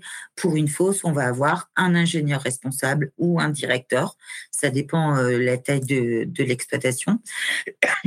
Et puis même au fond, une hiérarchie, puisqu'on va avoir des contremaîtres, euh, les fameux porions, chefs porions, qui vont diriger les équipes et qui vont euh, euh, donner les orientations et les tâches à effectuer dans la journée. Et puis on a d'autres métiers, les géomètres, hein, qui sont eux garants justement de savoir dans quelle direction il faut aller, à quelle profondeur, à quelle inclinaison on va trouver la veine de la de charbon. Et on va retrouver un peu la même chose après la Seconde Guerre mondiale. Quand euh, l'entreprise, on passe de compagnie privée à compagnie euh, publique, entreprise publique, alors on va avoir Charbonnage de France, qui est l'entreprise euh, nationale, et puis des houillères de bassin houillères du bassin du Nord-Pas-de-Calais, houillères du bassin de Lorraine, Centre-Midi, etc. Neuf houillères de bassin, chacune ayant quand même son autonomie de gestion, avec son conseil d'administration fait euh, euh, d'un certain nombre de personnes, et puis des groupes d'exploitation. Donc là, on n'est plus sur une compagnie minière, mais des groupes d'exploitation. Un groupe d'exploitation va regrouper une ou deux anciennes compagnies minières, les mêmes territoires, les mêmes fosses, etc. Et on reprend la même hiérarchie ensuite de gestion du groupe, des fosses et en sous-sol. Là, on parle euh, typiquement de l'extraction du, charbon, mais est-ce qu'il n'y a pas aussi d'autres types de métiers qui sont liés à l'exploitation de, la mine, mais qui ne euh, sont pas directement liés à l'extraction? Parce que c'est vrai qu'aujourd'hui, quand on se dit, euh, tiens, il y a tout un secteur qui va, qui va fermer, on pense aux emplois directs, mais il y a aussi énormément d'emplois indirects. Emplois indirects, mais même au-delà. Emplois directs, mais pas liés directement à l'abattage. On l'a dit tout à l'heure, le charbon, on le transforme. On transforme dans quoi? On va le brûler dans des centrales thermiques les centrales thermiques appartiennent aux entreprises. On va le laver. Donc on a des lavoirs, on a des usines, on a euh, des coqueries, on a euh, entreprises carbochimiques et on va avoir énormément de filiales. Euh, juste te donner un exemple, on disait tout à l'heure construire des maisons pour loger les mineurs. Eh ben, il faut donc des briqueteries. Euh, et les briqueteries font partie, et les personnels font partie euh, aussi euh, des entreprises. Donc des métiers extrêmement divers. le chemin de fer, les rivages où on va transporter donc des personnes qui vont travailler justement à la transformation ou au transport de, de ce charbon. À cette époque-là, du coup, on est, on est sous la Troisième République, les lois Jules Ferry, etc. Comment est-ce qu'on arrive à concilier de l'école et, des enfants en fait? Et est-ce qu'il y a un, événement particulier qui intervient justement pour euh, interdire ce travail aux, enfants? Ça, je ne saurais pas dire s'il y a un événement particulier, mais il y a une prise de conscience euh, effectivement euh, là-dessus. Et euh, c'est pas tant interdire euh, le travail des enfants au fond, c'est réglementer leur âge, puisque ils doivent avoir 13 ans, voire 12, s'ils ont leur certificat d'études. Et c'est là où on, s'aperçoit que l'éducation est extrêmement importante. Euh, on disait tout à l'heure, euh, beaucoup de main d'œuvre, les villes, euh, enfin les villages qui deviennent des villes, beaucoup de cités minières, les écoles publiques, ben, pas en capacité d'absorber toute cette masse d'enfants qui a augmenté. Et les compagnies minières, qu'est-ce qu'elles vont faire? Elles vont créer des écoles des écoles privées avec du personnel qui va être recruté pour justement euh, donner une éducation aux enfants et les emmener jusqu'au certificat d'études pour ensuite bah, pouvoir quoi les embaucher. D'ailleurs, dans ces, euh, différentes euh, zones minières, etc., il n'y avait pas de, de pénurie de main-d'œuvre où il y en avait justement Je veux dire, est-ce qu'on pouvait se servir du fait de se dire regardez, nous on a des bonnes écoles pour vos enfants pour essayer d'attirer un petit peu des, mineurs et ensuite recruter leurs enfants? Alors, c'est pas une question de, pénurie. Euh, je ne vais pas le prendre comme ça. Euh, je vais dire c'est un besoin énorme de main-d'œuvre. Donc, ce ne sont pas uniquement euh, les gens sur place qui travaillent à la mine. D'abord, on débauche beaucoup. Compagnies, compagnies minières euh, vont aller débaucher euh, chez la voisine les meilleurs ouvriers, euh, en proposant bien sûr un salaire, mais en proposant aussi d'autres avantages. d'autres avantages, c'est une maison de meilleure qualité, c'est des activités. dans, ce sont des offres en matière de santé. Euh, il y a plus d'hôpitaux, il y a plus de dispensaires, euh, il y a des gouttes de lait, euh, il y a des commerces, voilà. Donc on débauche aussi de cette façon-là. Et puis, bah, on ne peut pas uniquement recruter sur place, et donc on va recruter ailleurs.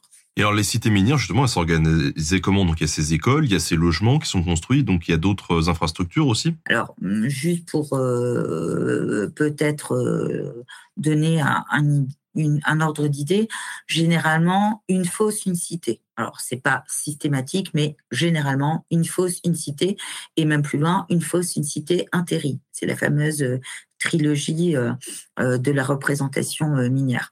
et la cité, c'est comme une petite, comme un village.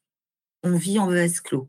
on va y trouver la maison, on va y trouver l'école, on va y trouver l'église, on va y trouver les commerces, on va y trouver des salles de sport, des établissements de santé, euh, tout ce qui permet euh, de vivre, des commerces. Euh, et ce qui fait que la cité n'est pas une ville, ben, il n'y a pas de mairie.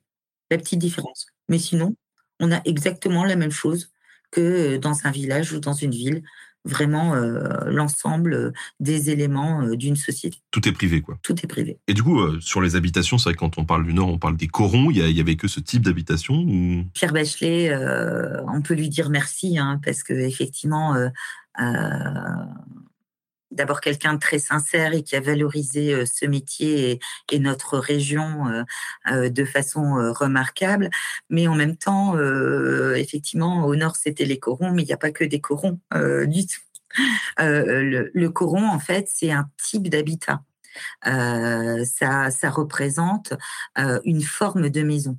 si on va dire, des maisons collées les unes aux autres pour former un barreau donc une barre de logements collés les uns aux autres, euh, dans lequel on peut retrouver, euh, on parle du coron des 120 à Anzin, donc euh, autant de, maisons collées les unes aux autres et de part et d'autre de la barre.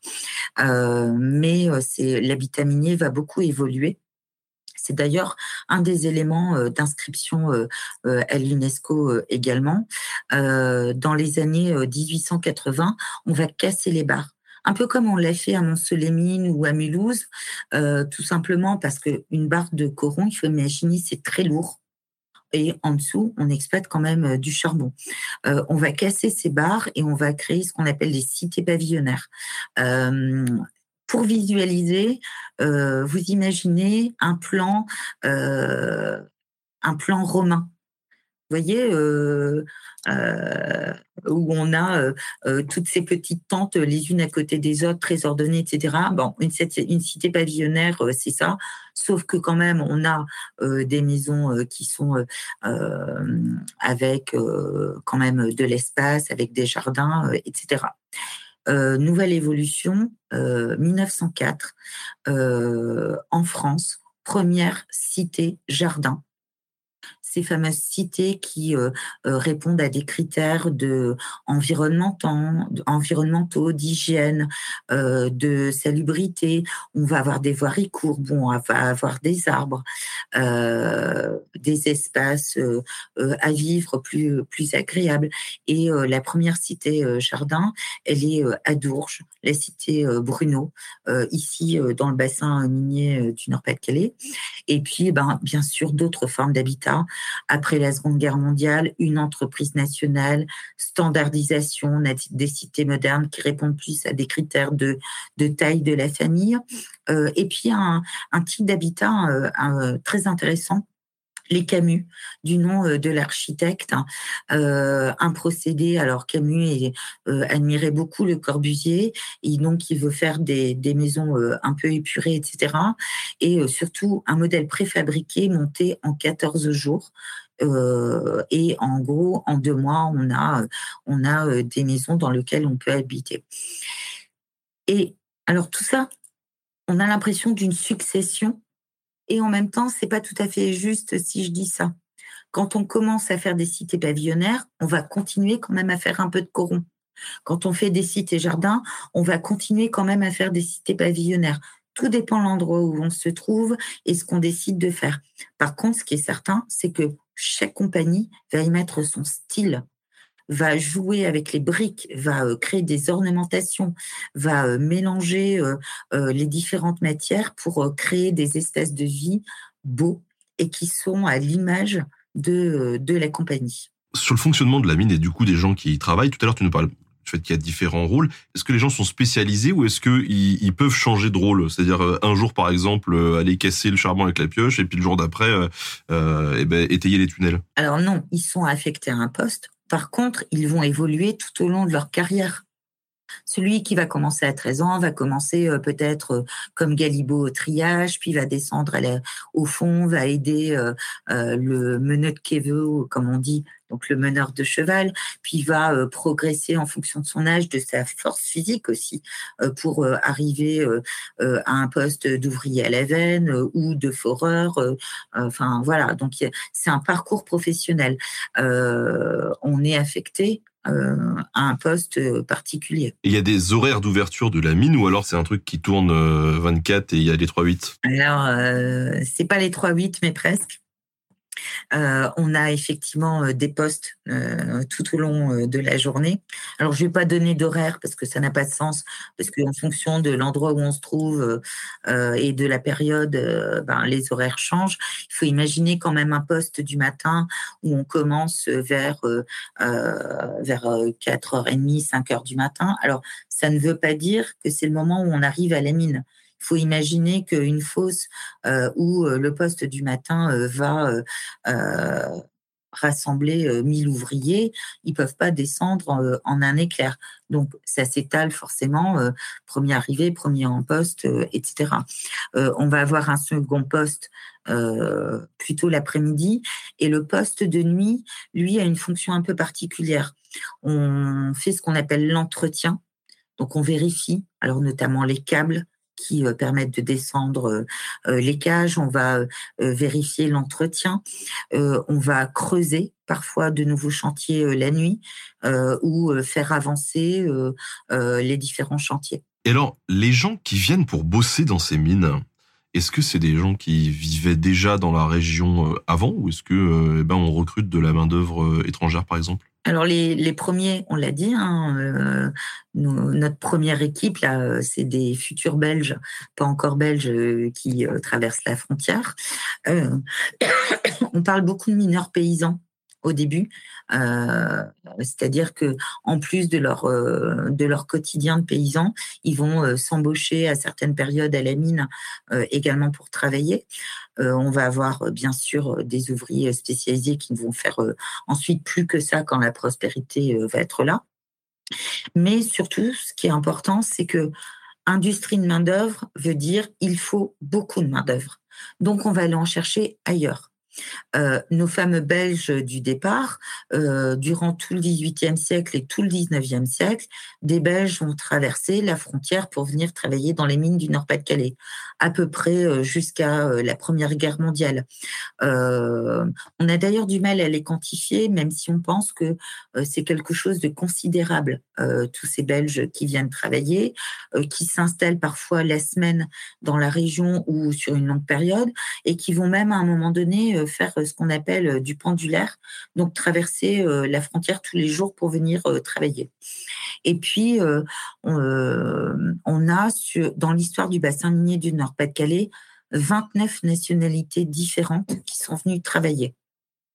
Les Belges, je vais en citer quatre autres parce que ce sont les plus importantes. Les Polonais, mais le Lepsi, peut-être que dans le Nord-Pas-de-Calais, c'est pas anodin. Donc, euh, juste, euh, voilà, petite histoire euh, familiale également, puisque mes arrière-grands-parents sont venus de Pologne pour travailler dans les mines de, charbon du Nord-Pas-de-Calais. Donc, les Polonais qui vont arriver, alors eux, sur un accord franco-polonais en 1919, un recrutement massif parce qu'on a besoin de main-d'œuvre pour reconstruire euh, le pays et notamment pour reconstruire euh, les mines. Euh, plus de 200 000 qui vont venir comme ça dans le bassin minier du Nord-Pas-de-Calais. C'est quelque chose de considérable. Il y a quelques années, juste pour vous donner une idée, on disait que un habitant sur neuf de la région Nord-Pas-de-Calais était de souche polonaise pour vous montrer quand même cette importance euh, euh, de cette immigration. Euh, des Italiens qui vont venir à plusieurs périodes pendant l'entre-deux-guerres, mais également après la Seconde Guerre mondiale, même s'ils sont moins nombreux que ceux qu'on va trouver en Lorraine ou en Belgique, où là, ils font vraiment le gros de la troupe. Et puis, des Algériens et des Marocains des Algériens euh, un petit peu au début du XXe siècle, après la catastrophe de Courrières, les fameux Kabyles, et puis après la Seconde Guerre mondiale, et surtout des Marocains, euh, puisqu'il y a un accord qui est passé avec le Maroc euh, qui va entraîner un recrutement massif. Et ceci à une période un peu bizarre, puisqu'on est dans la dernière partie d'exploitation après la nationalisation, après qu'on ait décidé justement euh, de l'arrestation euh, charbonnière euh, à venir. Et pourtant, on va recruter 78 000 Marocains à partir de 1963. Et qui du coup vont être laissés sur le carreau un peu après. L'histoire n'est jamais aussi simple. Ils viennent au départ avec des contrats à durée déterminée, 18-24 mois. Puis ils repartent et d'autres viennent. Et euh, ils n'ont d'ailleurs pas le même statut que les autres ouvriers, ce qui va entraîner des grèves et des revendications tout à fait justifiées, dans les années 80, puisque euh, les ouvriers marocains n'ont par exemple pas le statut du mineur un statut spécial qui est euh, octroyé aux mineurs en 1946 et qui leur donne un certain nombre d'avantages et justement une évolution de carrière. On peut en parler d'ailleurs du, des droits des, des, mineurs et, peut-être de leur rémunération aussi. Comment est-ce qu'elle a évolué de, depuis ce, ce 18e siècle jusqu'au 20e Comme à chaque fois, hein, c'est souvent une réponse qu'on est obligé de faire, mais bien sûr, 270 ans et euh, des compagnies privées, des compagnies publiques, forcément, euh, ça évolue. Euh, les premiers mineurs au 18e, ce sont des spécialistes, ce sont des ouvriers qualifiés. Donc, ils sont bien rémunérés. Euh, ils gagnent correctement euh, leur vie. Euh, ceux de la bataille du charbon, 44-47, c'est pareil. Ils vont avoir de bons salaires parce qu'on a besoin d'eux et on leur donne des avantages. Par contre, quand on se situe à certains, euh, euh, certaines décennies du 19e siècle, où on a justement nos fameux financiers, actionnaires, productivité, rentabilité, on a une dégradation, notamment en matière de salaire. on a justement des tiraillements par les propriétaires qui disent la grève dont on parle dans Germinal, c'est quoi? euh, ceux qui ont vu, lu euh, euh, Germinal sous toutes ses formes, la question de la grève avec Étienne, c'est une question de marchandage. Il faut imaginer que en 1866, on, une équipe, puisque le travail à la mine se fait en équipe, et l'équipe dit moi je peux abattre dans euh, ce chantier que toi, euh, propriétaire, tu me proposes, je peux l'abattre euh, en autant de temps et je ne demanderai pas plus d'argent. Et pendant le temps où je vais travailler, ben oui, je vais faire mon métier, je vais abattre le charbon, je vais soutenir, etc. Et en fait, la première revendication, elle vient là, 1870, c'est une grève du marchandage, où on dit, mais stop, euh, sont des conditions trop difficiles puisque c'est au moins offrant. Donc c'est toujours au détriment du mineur. Ouais, puis il y a une concurrence entre les ouvriers en fait qui s'installe. Exactement. On le voit très bien, ça d'ailleurs dans certaines adaptations euh, audiovisuelles de, de Germinal. Pour ma part, ma préférée c'est celle de Capellani en 1913 parce que euh, voilà c'est quelque chose d'exceptionnel et que ça donne à voir pour la première fois euh, des images animées du bassin minier du Nord-Pas-de-Calais. C'est quasiment une source d'archives euh, pour nous. Euh, je ne vais pas évoquer celle de Berry ou de tout ça, ou comparer avec la version en série qui nous a été proposée l'année dernière, même si dans la série, la question du marchandage, je crois que c'est la première fois que je le vois aussi bien expliqué. rendons, Rendons cela au réalisateur. David Oureg, et qu'on avait reçu d'ailleurs hein, sur euh, dans cette émission euh, pour nous parler de, de cette série. D'ailleurs, on, imagine que l'activité minière a été tellement importante dans le nord de la France que forcément ça ça a imprégné cette mémoire collective. Mais aujourd'hui, j'ai l'impression que sur le territoire euh, français globalement, l'histoire de la mine, c'est quelque chose qui s'est vraiment inscrit dans l'histoire de de tout le monde en fait finalement. Est-ce que tu penses que Germinal, notamment, qui a eu un un effet comme ça, euh, peut-être euh, dans la mémoire collective euh, un peu décisif ou? Germinal, sans conteste, hein, c'est le best-seller qui fait que tout le monde a entendu parler de mines de charbon et de mines de charbon dans le Nord-Pas-de-Calais, et ça dans le monde entier c'est un best-seller euh, mondial, il y a, y, a, a aucun doute. Euh, il est euh, de certains présidents sud-africains qui, dans leur prison, avaient un, exemplaire de Germinal sur leur table de chevet. Voilà, juste pour donner une, idée de cette représentation. juste donner un autre exemple, quand le film de Berry est sorti, ça, ça a créé euh, des, euh, des files d'attente dans tous les cinémas, notamment de la région. Mais pour l'anecdote, ça a créé des files d'attente au centre historique minier parce que tout le monde était venu voir au musée si ce qui était dans le film était la réalité du monde de la mine. Et ça, c'est intéressant. Et moi, ce que je dis souvent, c'est Germinal est une des pièces du puzzle et une pièce de l'histoire. Euh, Zola, c'est quelqu'un de remarquable parce que il est romancier, bien évidemment. Donc, bien évidemment, tout ce qui est décrit dans Germinal n'est pas la réalité, mais il est naturaliste il s'est appuyé sur les sources de l'époque. Il a lu les historiens, il a lu euh, euh, toute la littérature technique, scientifique qui était euh, produite au moment où il écrit son germinal, et surtout il est venu.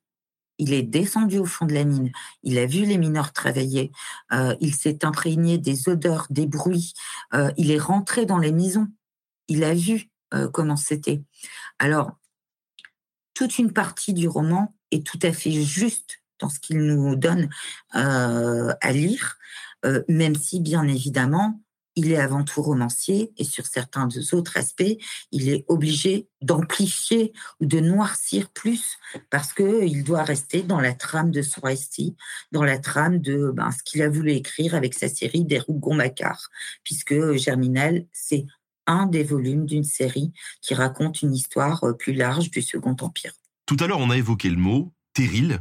Mais alors, un, qu'est-ce que c'est un terril et d'où viennent les mots terril dans le Nord et en Alsace et crassier à Saint-Étienne? Alors déjà, je suis désolée, mais on ne dit pas terril. Ça, c'est, si on est du Nord, et c'est comme ça qu'on reconnaît celui qui est du Nord et celui qui n'est pas du, du, territoire. On dit terri. Pour la petite anecdote, hein, et euh, quand je regarde les archives et euh, les plans d'archives que je conserve, euh, Terry d'ailleurs au départ s'écrit T-E-2-R-I. Et le mot est bien celui-là, Terry. Pour l'autre petite anecdote, hein, en fait, revenons, la légende dit que au moment de la catastrophe des mines de Courrières, hein, qui a vu affluer des journalistes partout euh, dans le bassin minier euh, du Nord, un journaliste a demandé euh, comment s'écrivait Terry à un mineur qui lui a répondu comme fusil, d'où ce L. D'accord. Terry, Crassier, effectivement, dans le bassin stéphanois, deux termes différents, mais qui qui montre euh, tout à fait la même chose, hein, euh, un, une accumulation euh, des déchets qu'on a sortis en même temps que l'extraction et qu'on n'utilise pas pour le remblayage des mines ou pour d'autres utilités et qu'on va venir empiler les uns aux autres pour former, dans certains cas, des sortes de pyramides comme nos plus hauts terris d'Europe qui sont à Los Angeles à côté de la fosse du 11-19. On a euh, beaucoup de gens dans le chat qui évoquent leur histoire familiale, euh, mes grands-parents, oui, euh, voilà.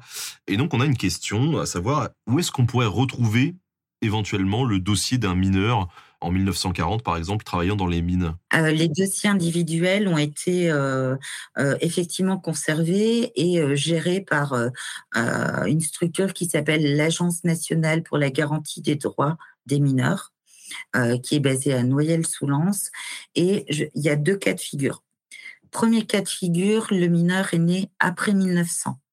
Il faut donc contacter l'agence, euh, la NGDM, euh, mais on peut faire passer par le biais, après des réseaux, les coordonnées pour pouvoir les contacter.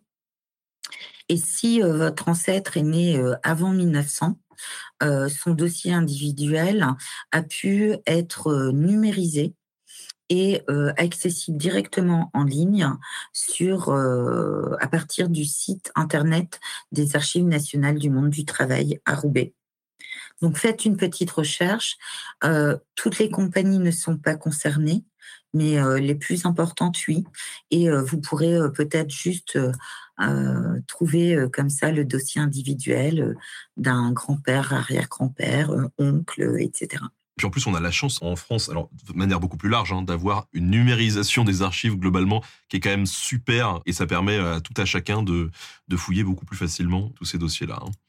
Alors, mineur, on l'a vu, c'est peut être un métier assez difficile, euh, qui euh, peut être parsemé en plus de, de drames ou autres. Est-ce qu'un mineur était en capacité de, de changer de métier, de se réorienter? Et si c'est le cas, euh, est-ce que c'était difficile pour lui? D'abord, un certain nombre de mineurs ont, vécu une reconversion professionnelle euh, à partir du moment où euh, euh il a été décidé d'arrêter l'exploitation minière et les entreprises ont mis en place des plans de reconversion.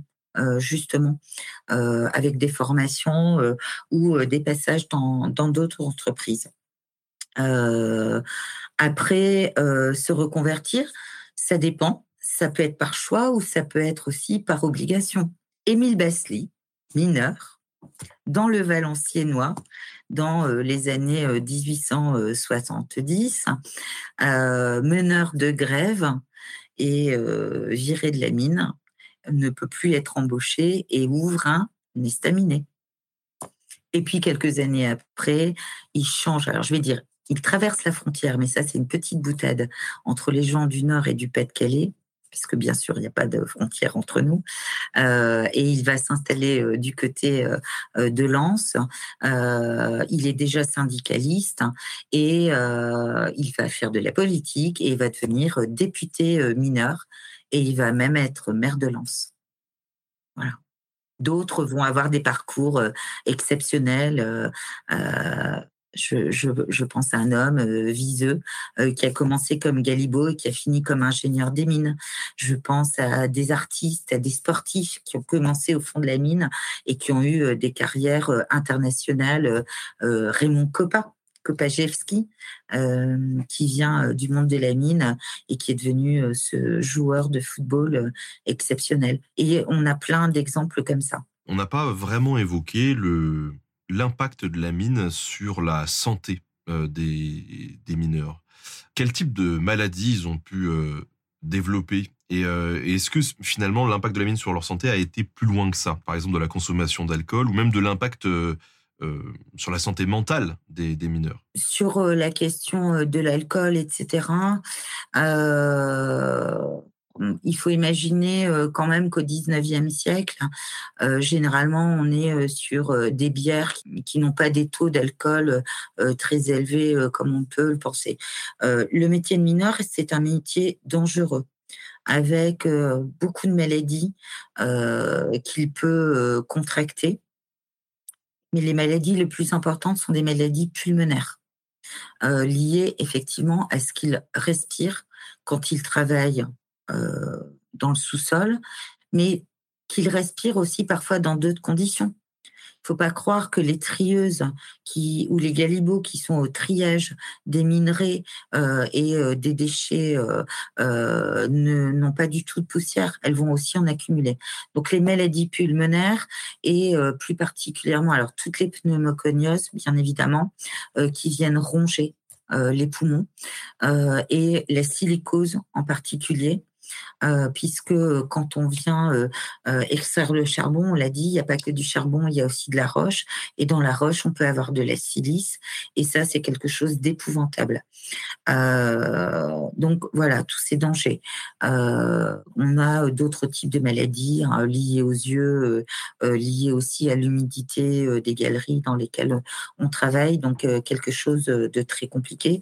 et si ça intéresse euh, les auditeurs, on a euh, réalisé une grande exposition en 2019 euh, sur la santé à la mine et notamment un colloque international sur le sujet avec des actes qui sont en ligne gratuitement sur le site du, du centre. Du coup, on peut imaginer que l'espérance de vie était quand même moindre chez euh, les mineurs Alors, l'espérance euh, de vie euh, est moindre. et ce qu'il faut comprendre, c'est que la silicose, on n'en parle pas au XVIIIe siècle. parce que le charbon ne va pas l'abattre de la même façon qu'au XXe siècle. Le, le marteau-piqueur est vraiment quelque chose qui va euh, engendrer beaucoup, beaucoup, beaucoup de poussière et euh, beaucoup, beaucoup, beaucoup de malades. Donc on aurait euh, presque plus de malades au XXe siècle qu'avant? De maladies de silicose, oui. En même temps, difficile de chiffrer et de savoir exactement, puisque la maladie n'est reconnue comme maladie professionnelle en France qu'en 1945 et que donc avant, eh ben, il n'y a pas de statistiques. On a quelqu'un qui dit à Saint-Étienne, les sous-sols ressemblent euh, vraiment à, je veux dire du fromage troué. Il a dit gruyère, mais il y a tout un débat autour du gruyère et des, trous. Donc, il y a tellement, en gros, de trous que les immeubles s'affaissent, les fenêtres ne sont pas vraiment parallèles au sol. Est-ce que c'est aussi le cas dans le nord? Alors, ça dépend des endroits où on se trouve. Et euh, quand on parle de Saint-Étienne, euh, il y a des cas aussi, par exemple, en Lorraine. Et c'est dû au type d'exploitation. c'est dû aussi au fait où s'il y a eu remblai, s'il y a eu foudroyage et la nature des sols.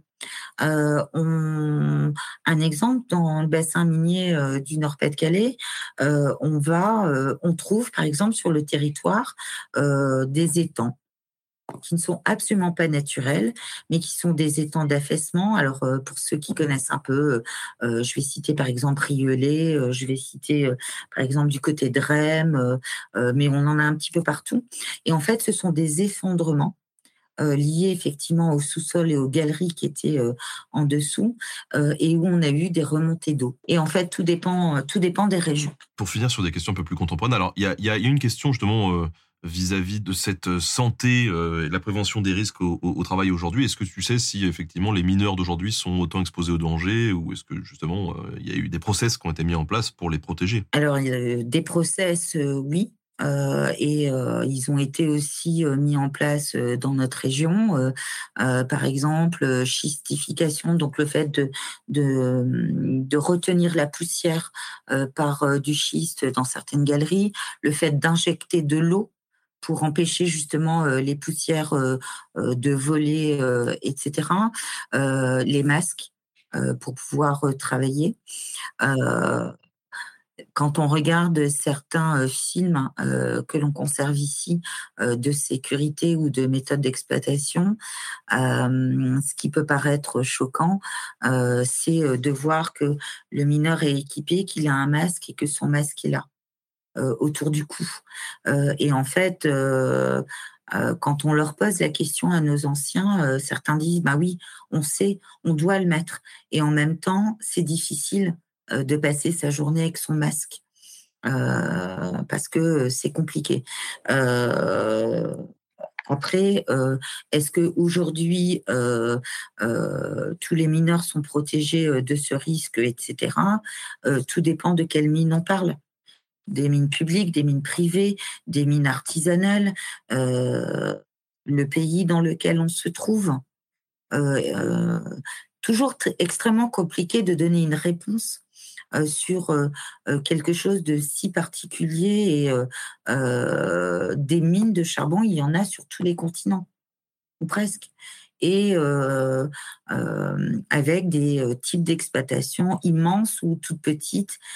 donc, ça dépend véritablement des cas. Et justement, on a, on a plusieurs questions là-dessus qui nous sont posées, à savoir est-ce que selon toi, on se dirige vers une fin d'exploitation de charbon au niveau mondial. Est-ce qu'il risque pas d'y avoir des réouvertures de mines, peut-être en cas d'augmentation euh, des prix ou de grosses crises énergétiques? Si l'on suit euh, ce que l'on nous recommande de faire depuis bien trop d'années et que l'on tarde encore à faire euh, pour notre environnement, pour notre planète et pour chacun d'entre nous, il vaut mieux arrêter effectivement l'exploitation du charbon parce que parce que voilà, on sait trop les risques que chacun encourt et ce vers quoi ça peut nous emmener.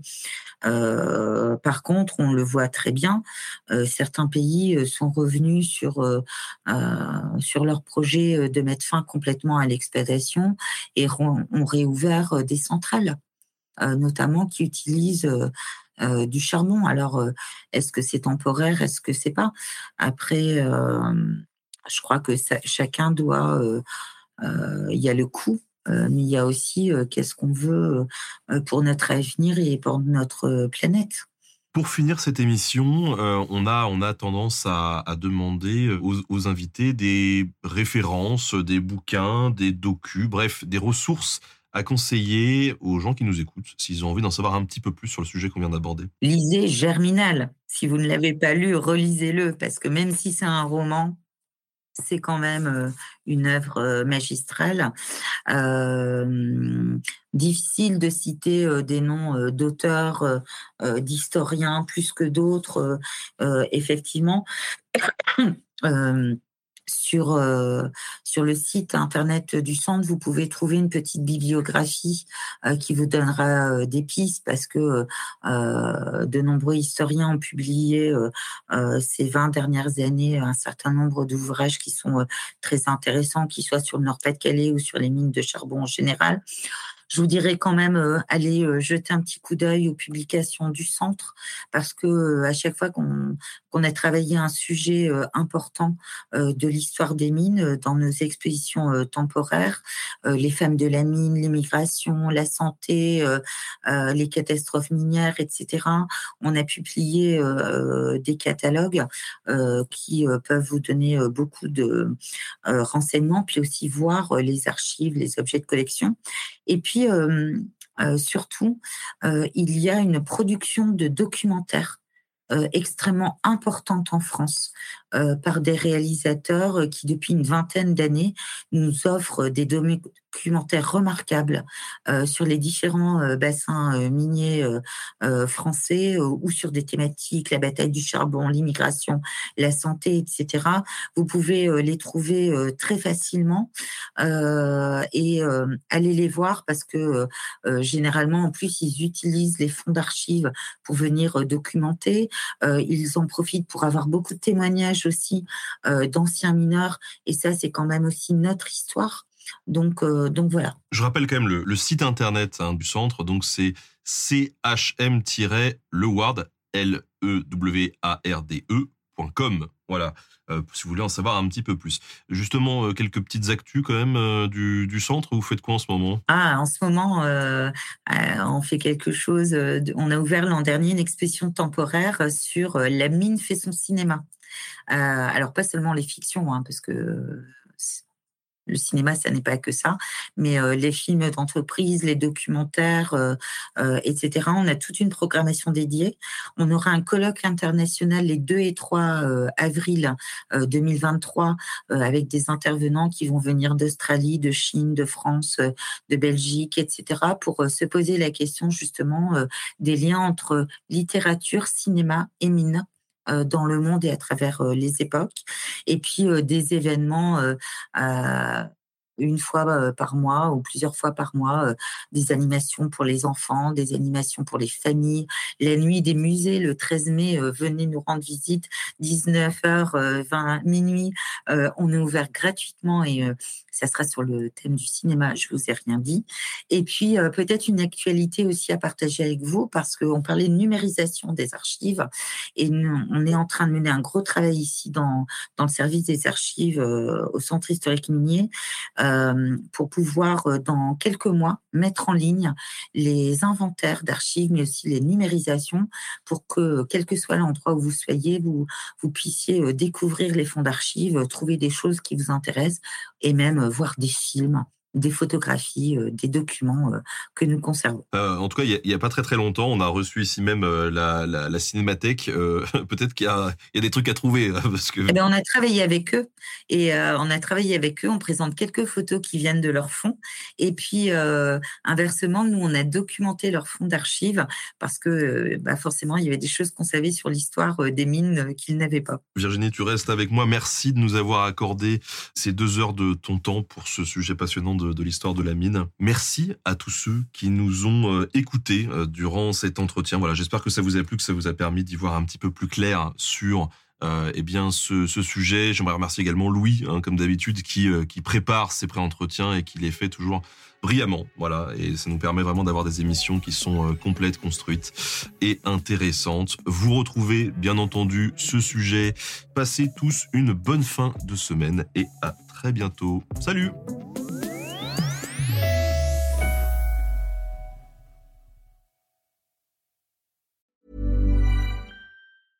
Small details are big surfaces. Tight corners are odd shapes.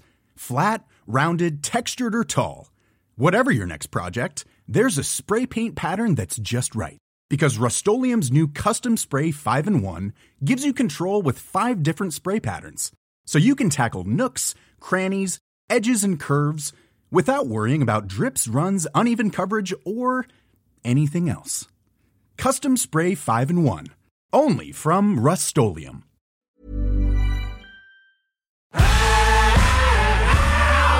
Si vous avez aimé ce podcast, vous aimerez aussi mon autre podcast, Callisto, dans lequel je vous raconte des mythes et des légendes.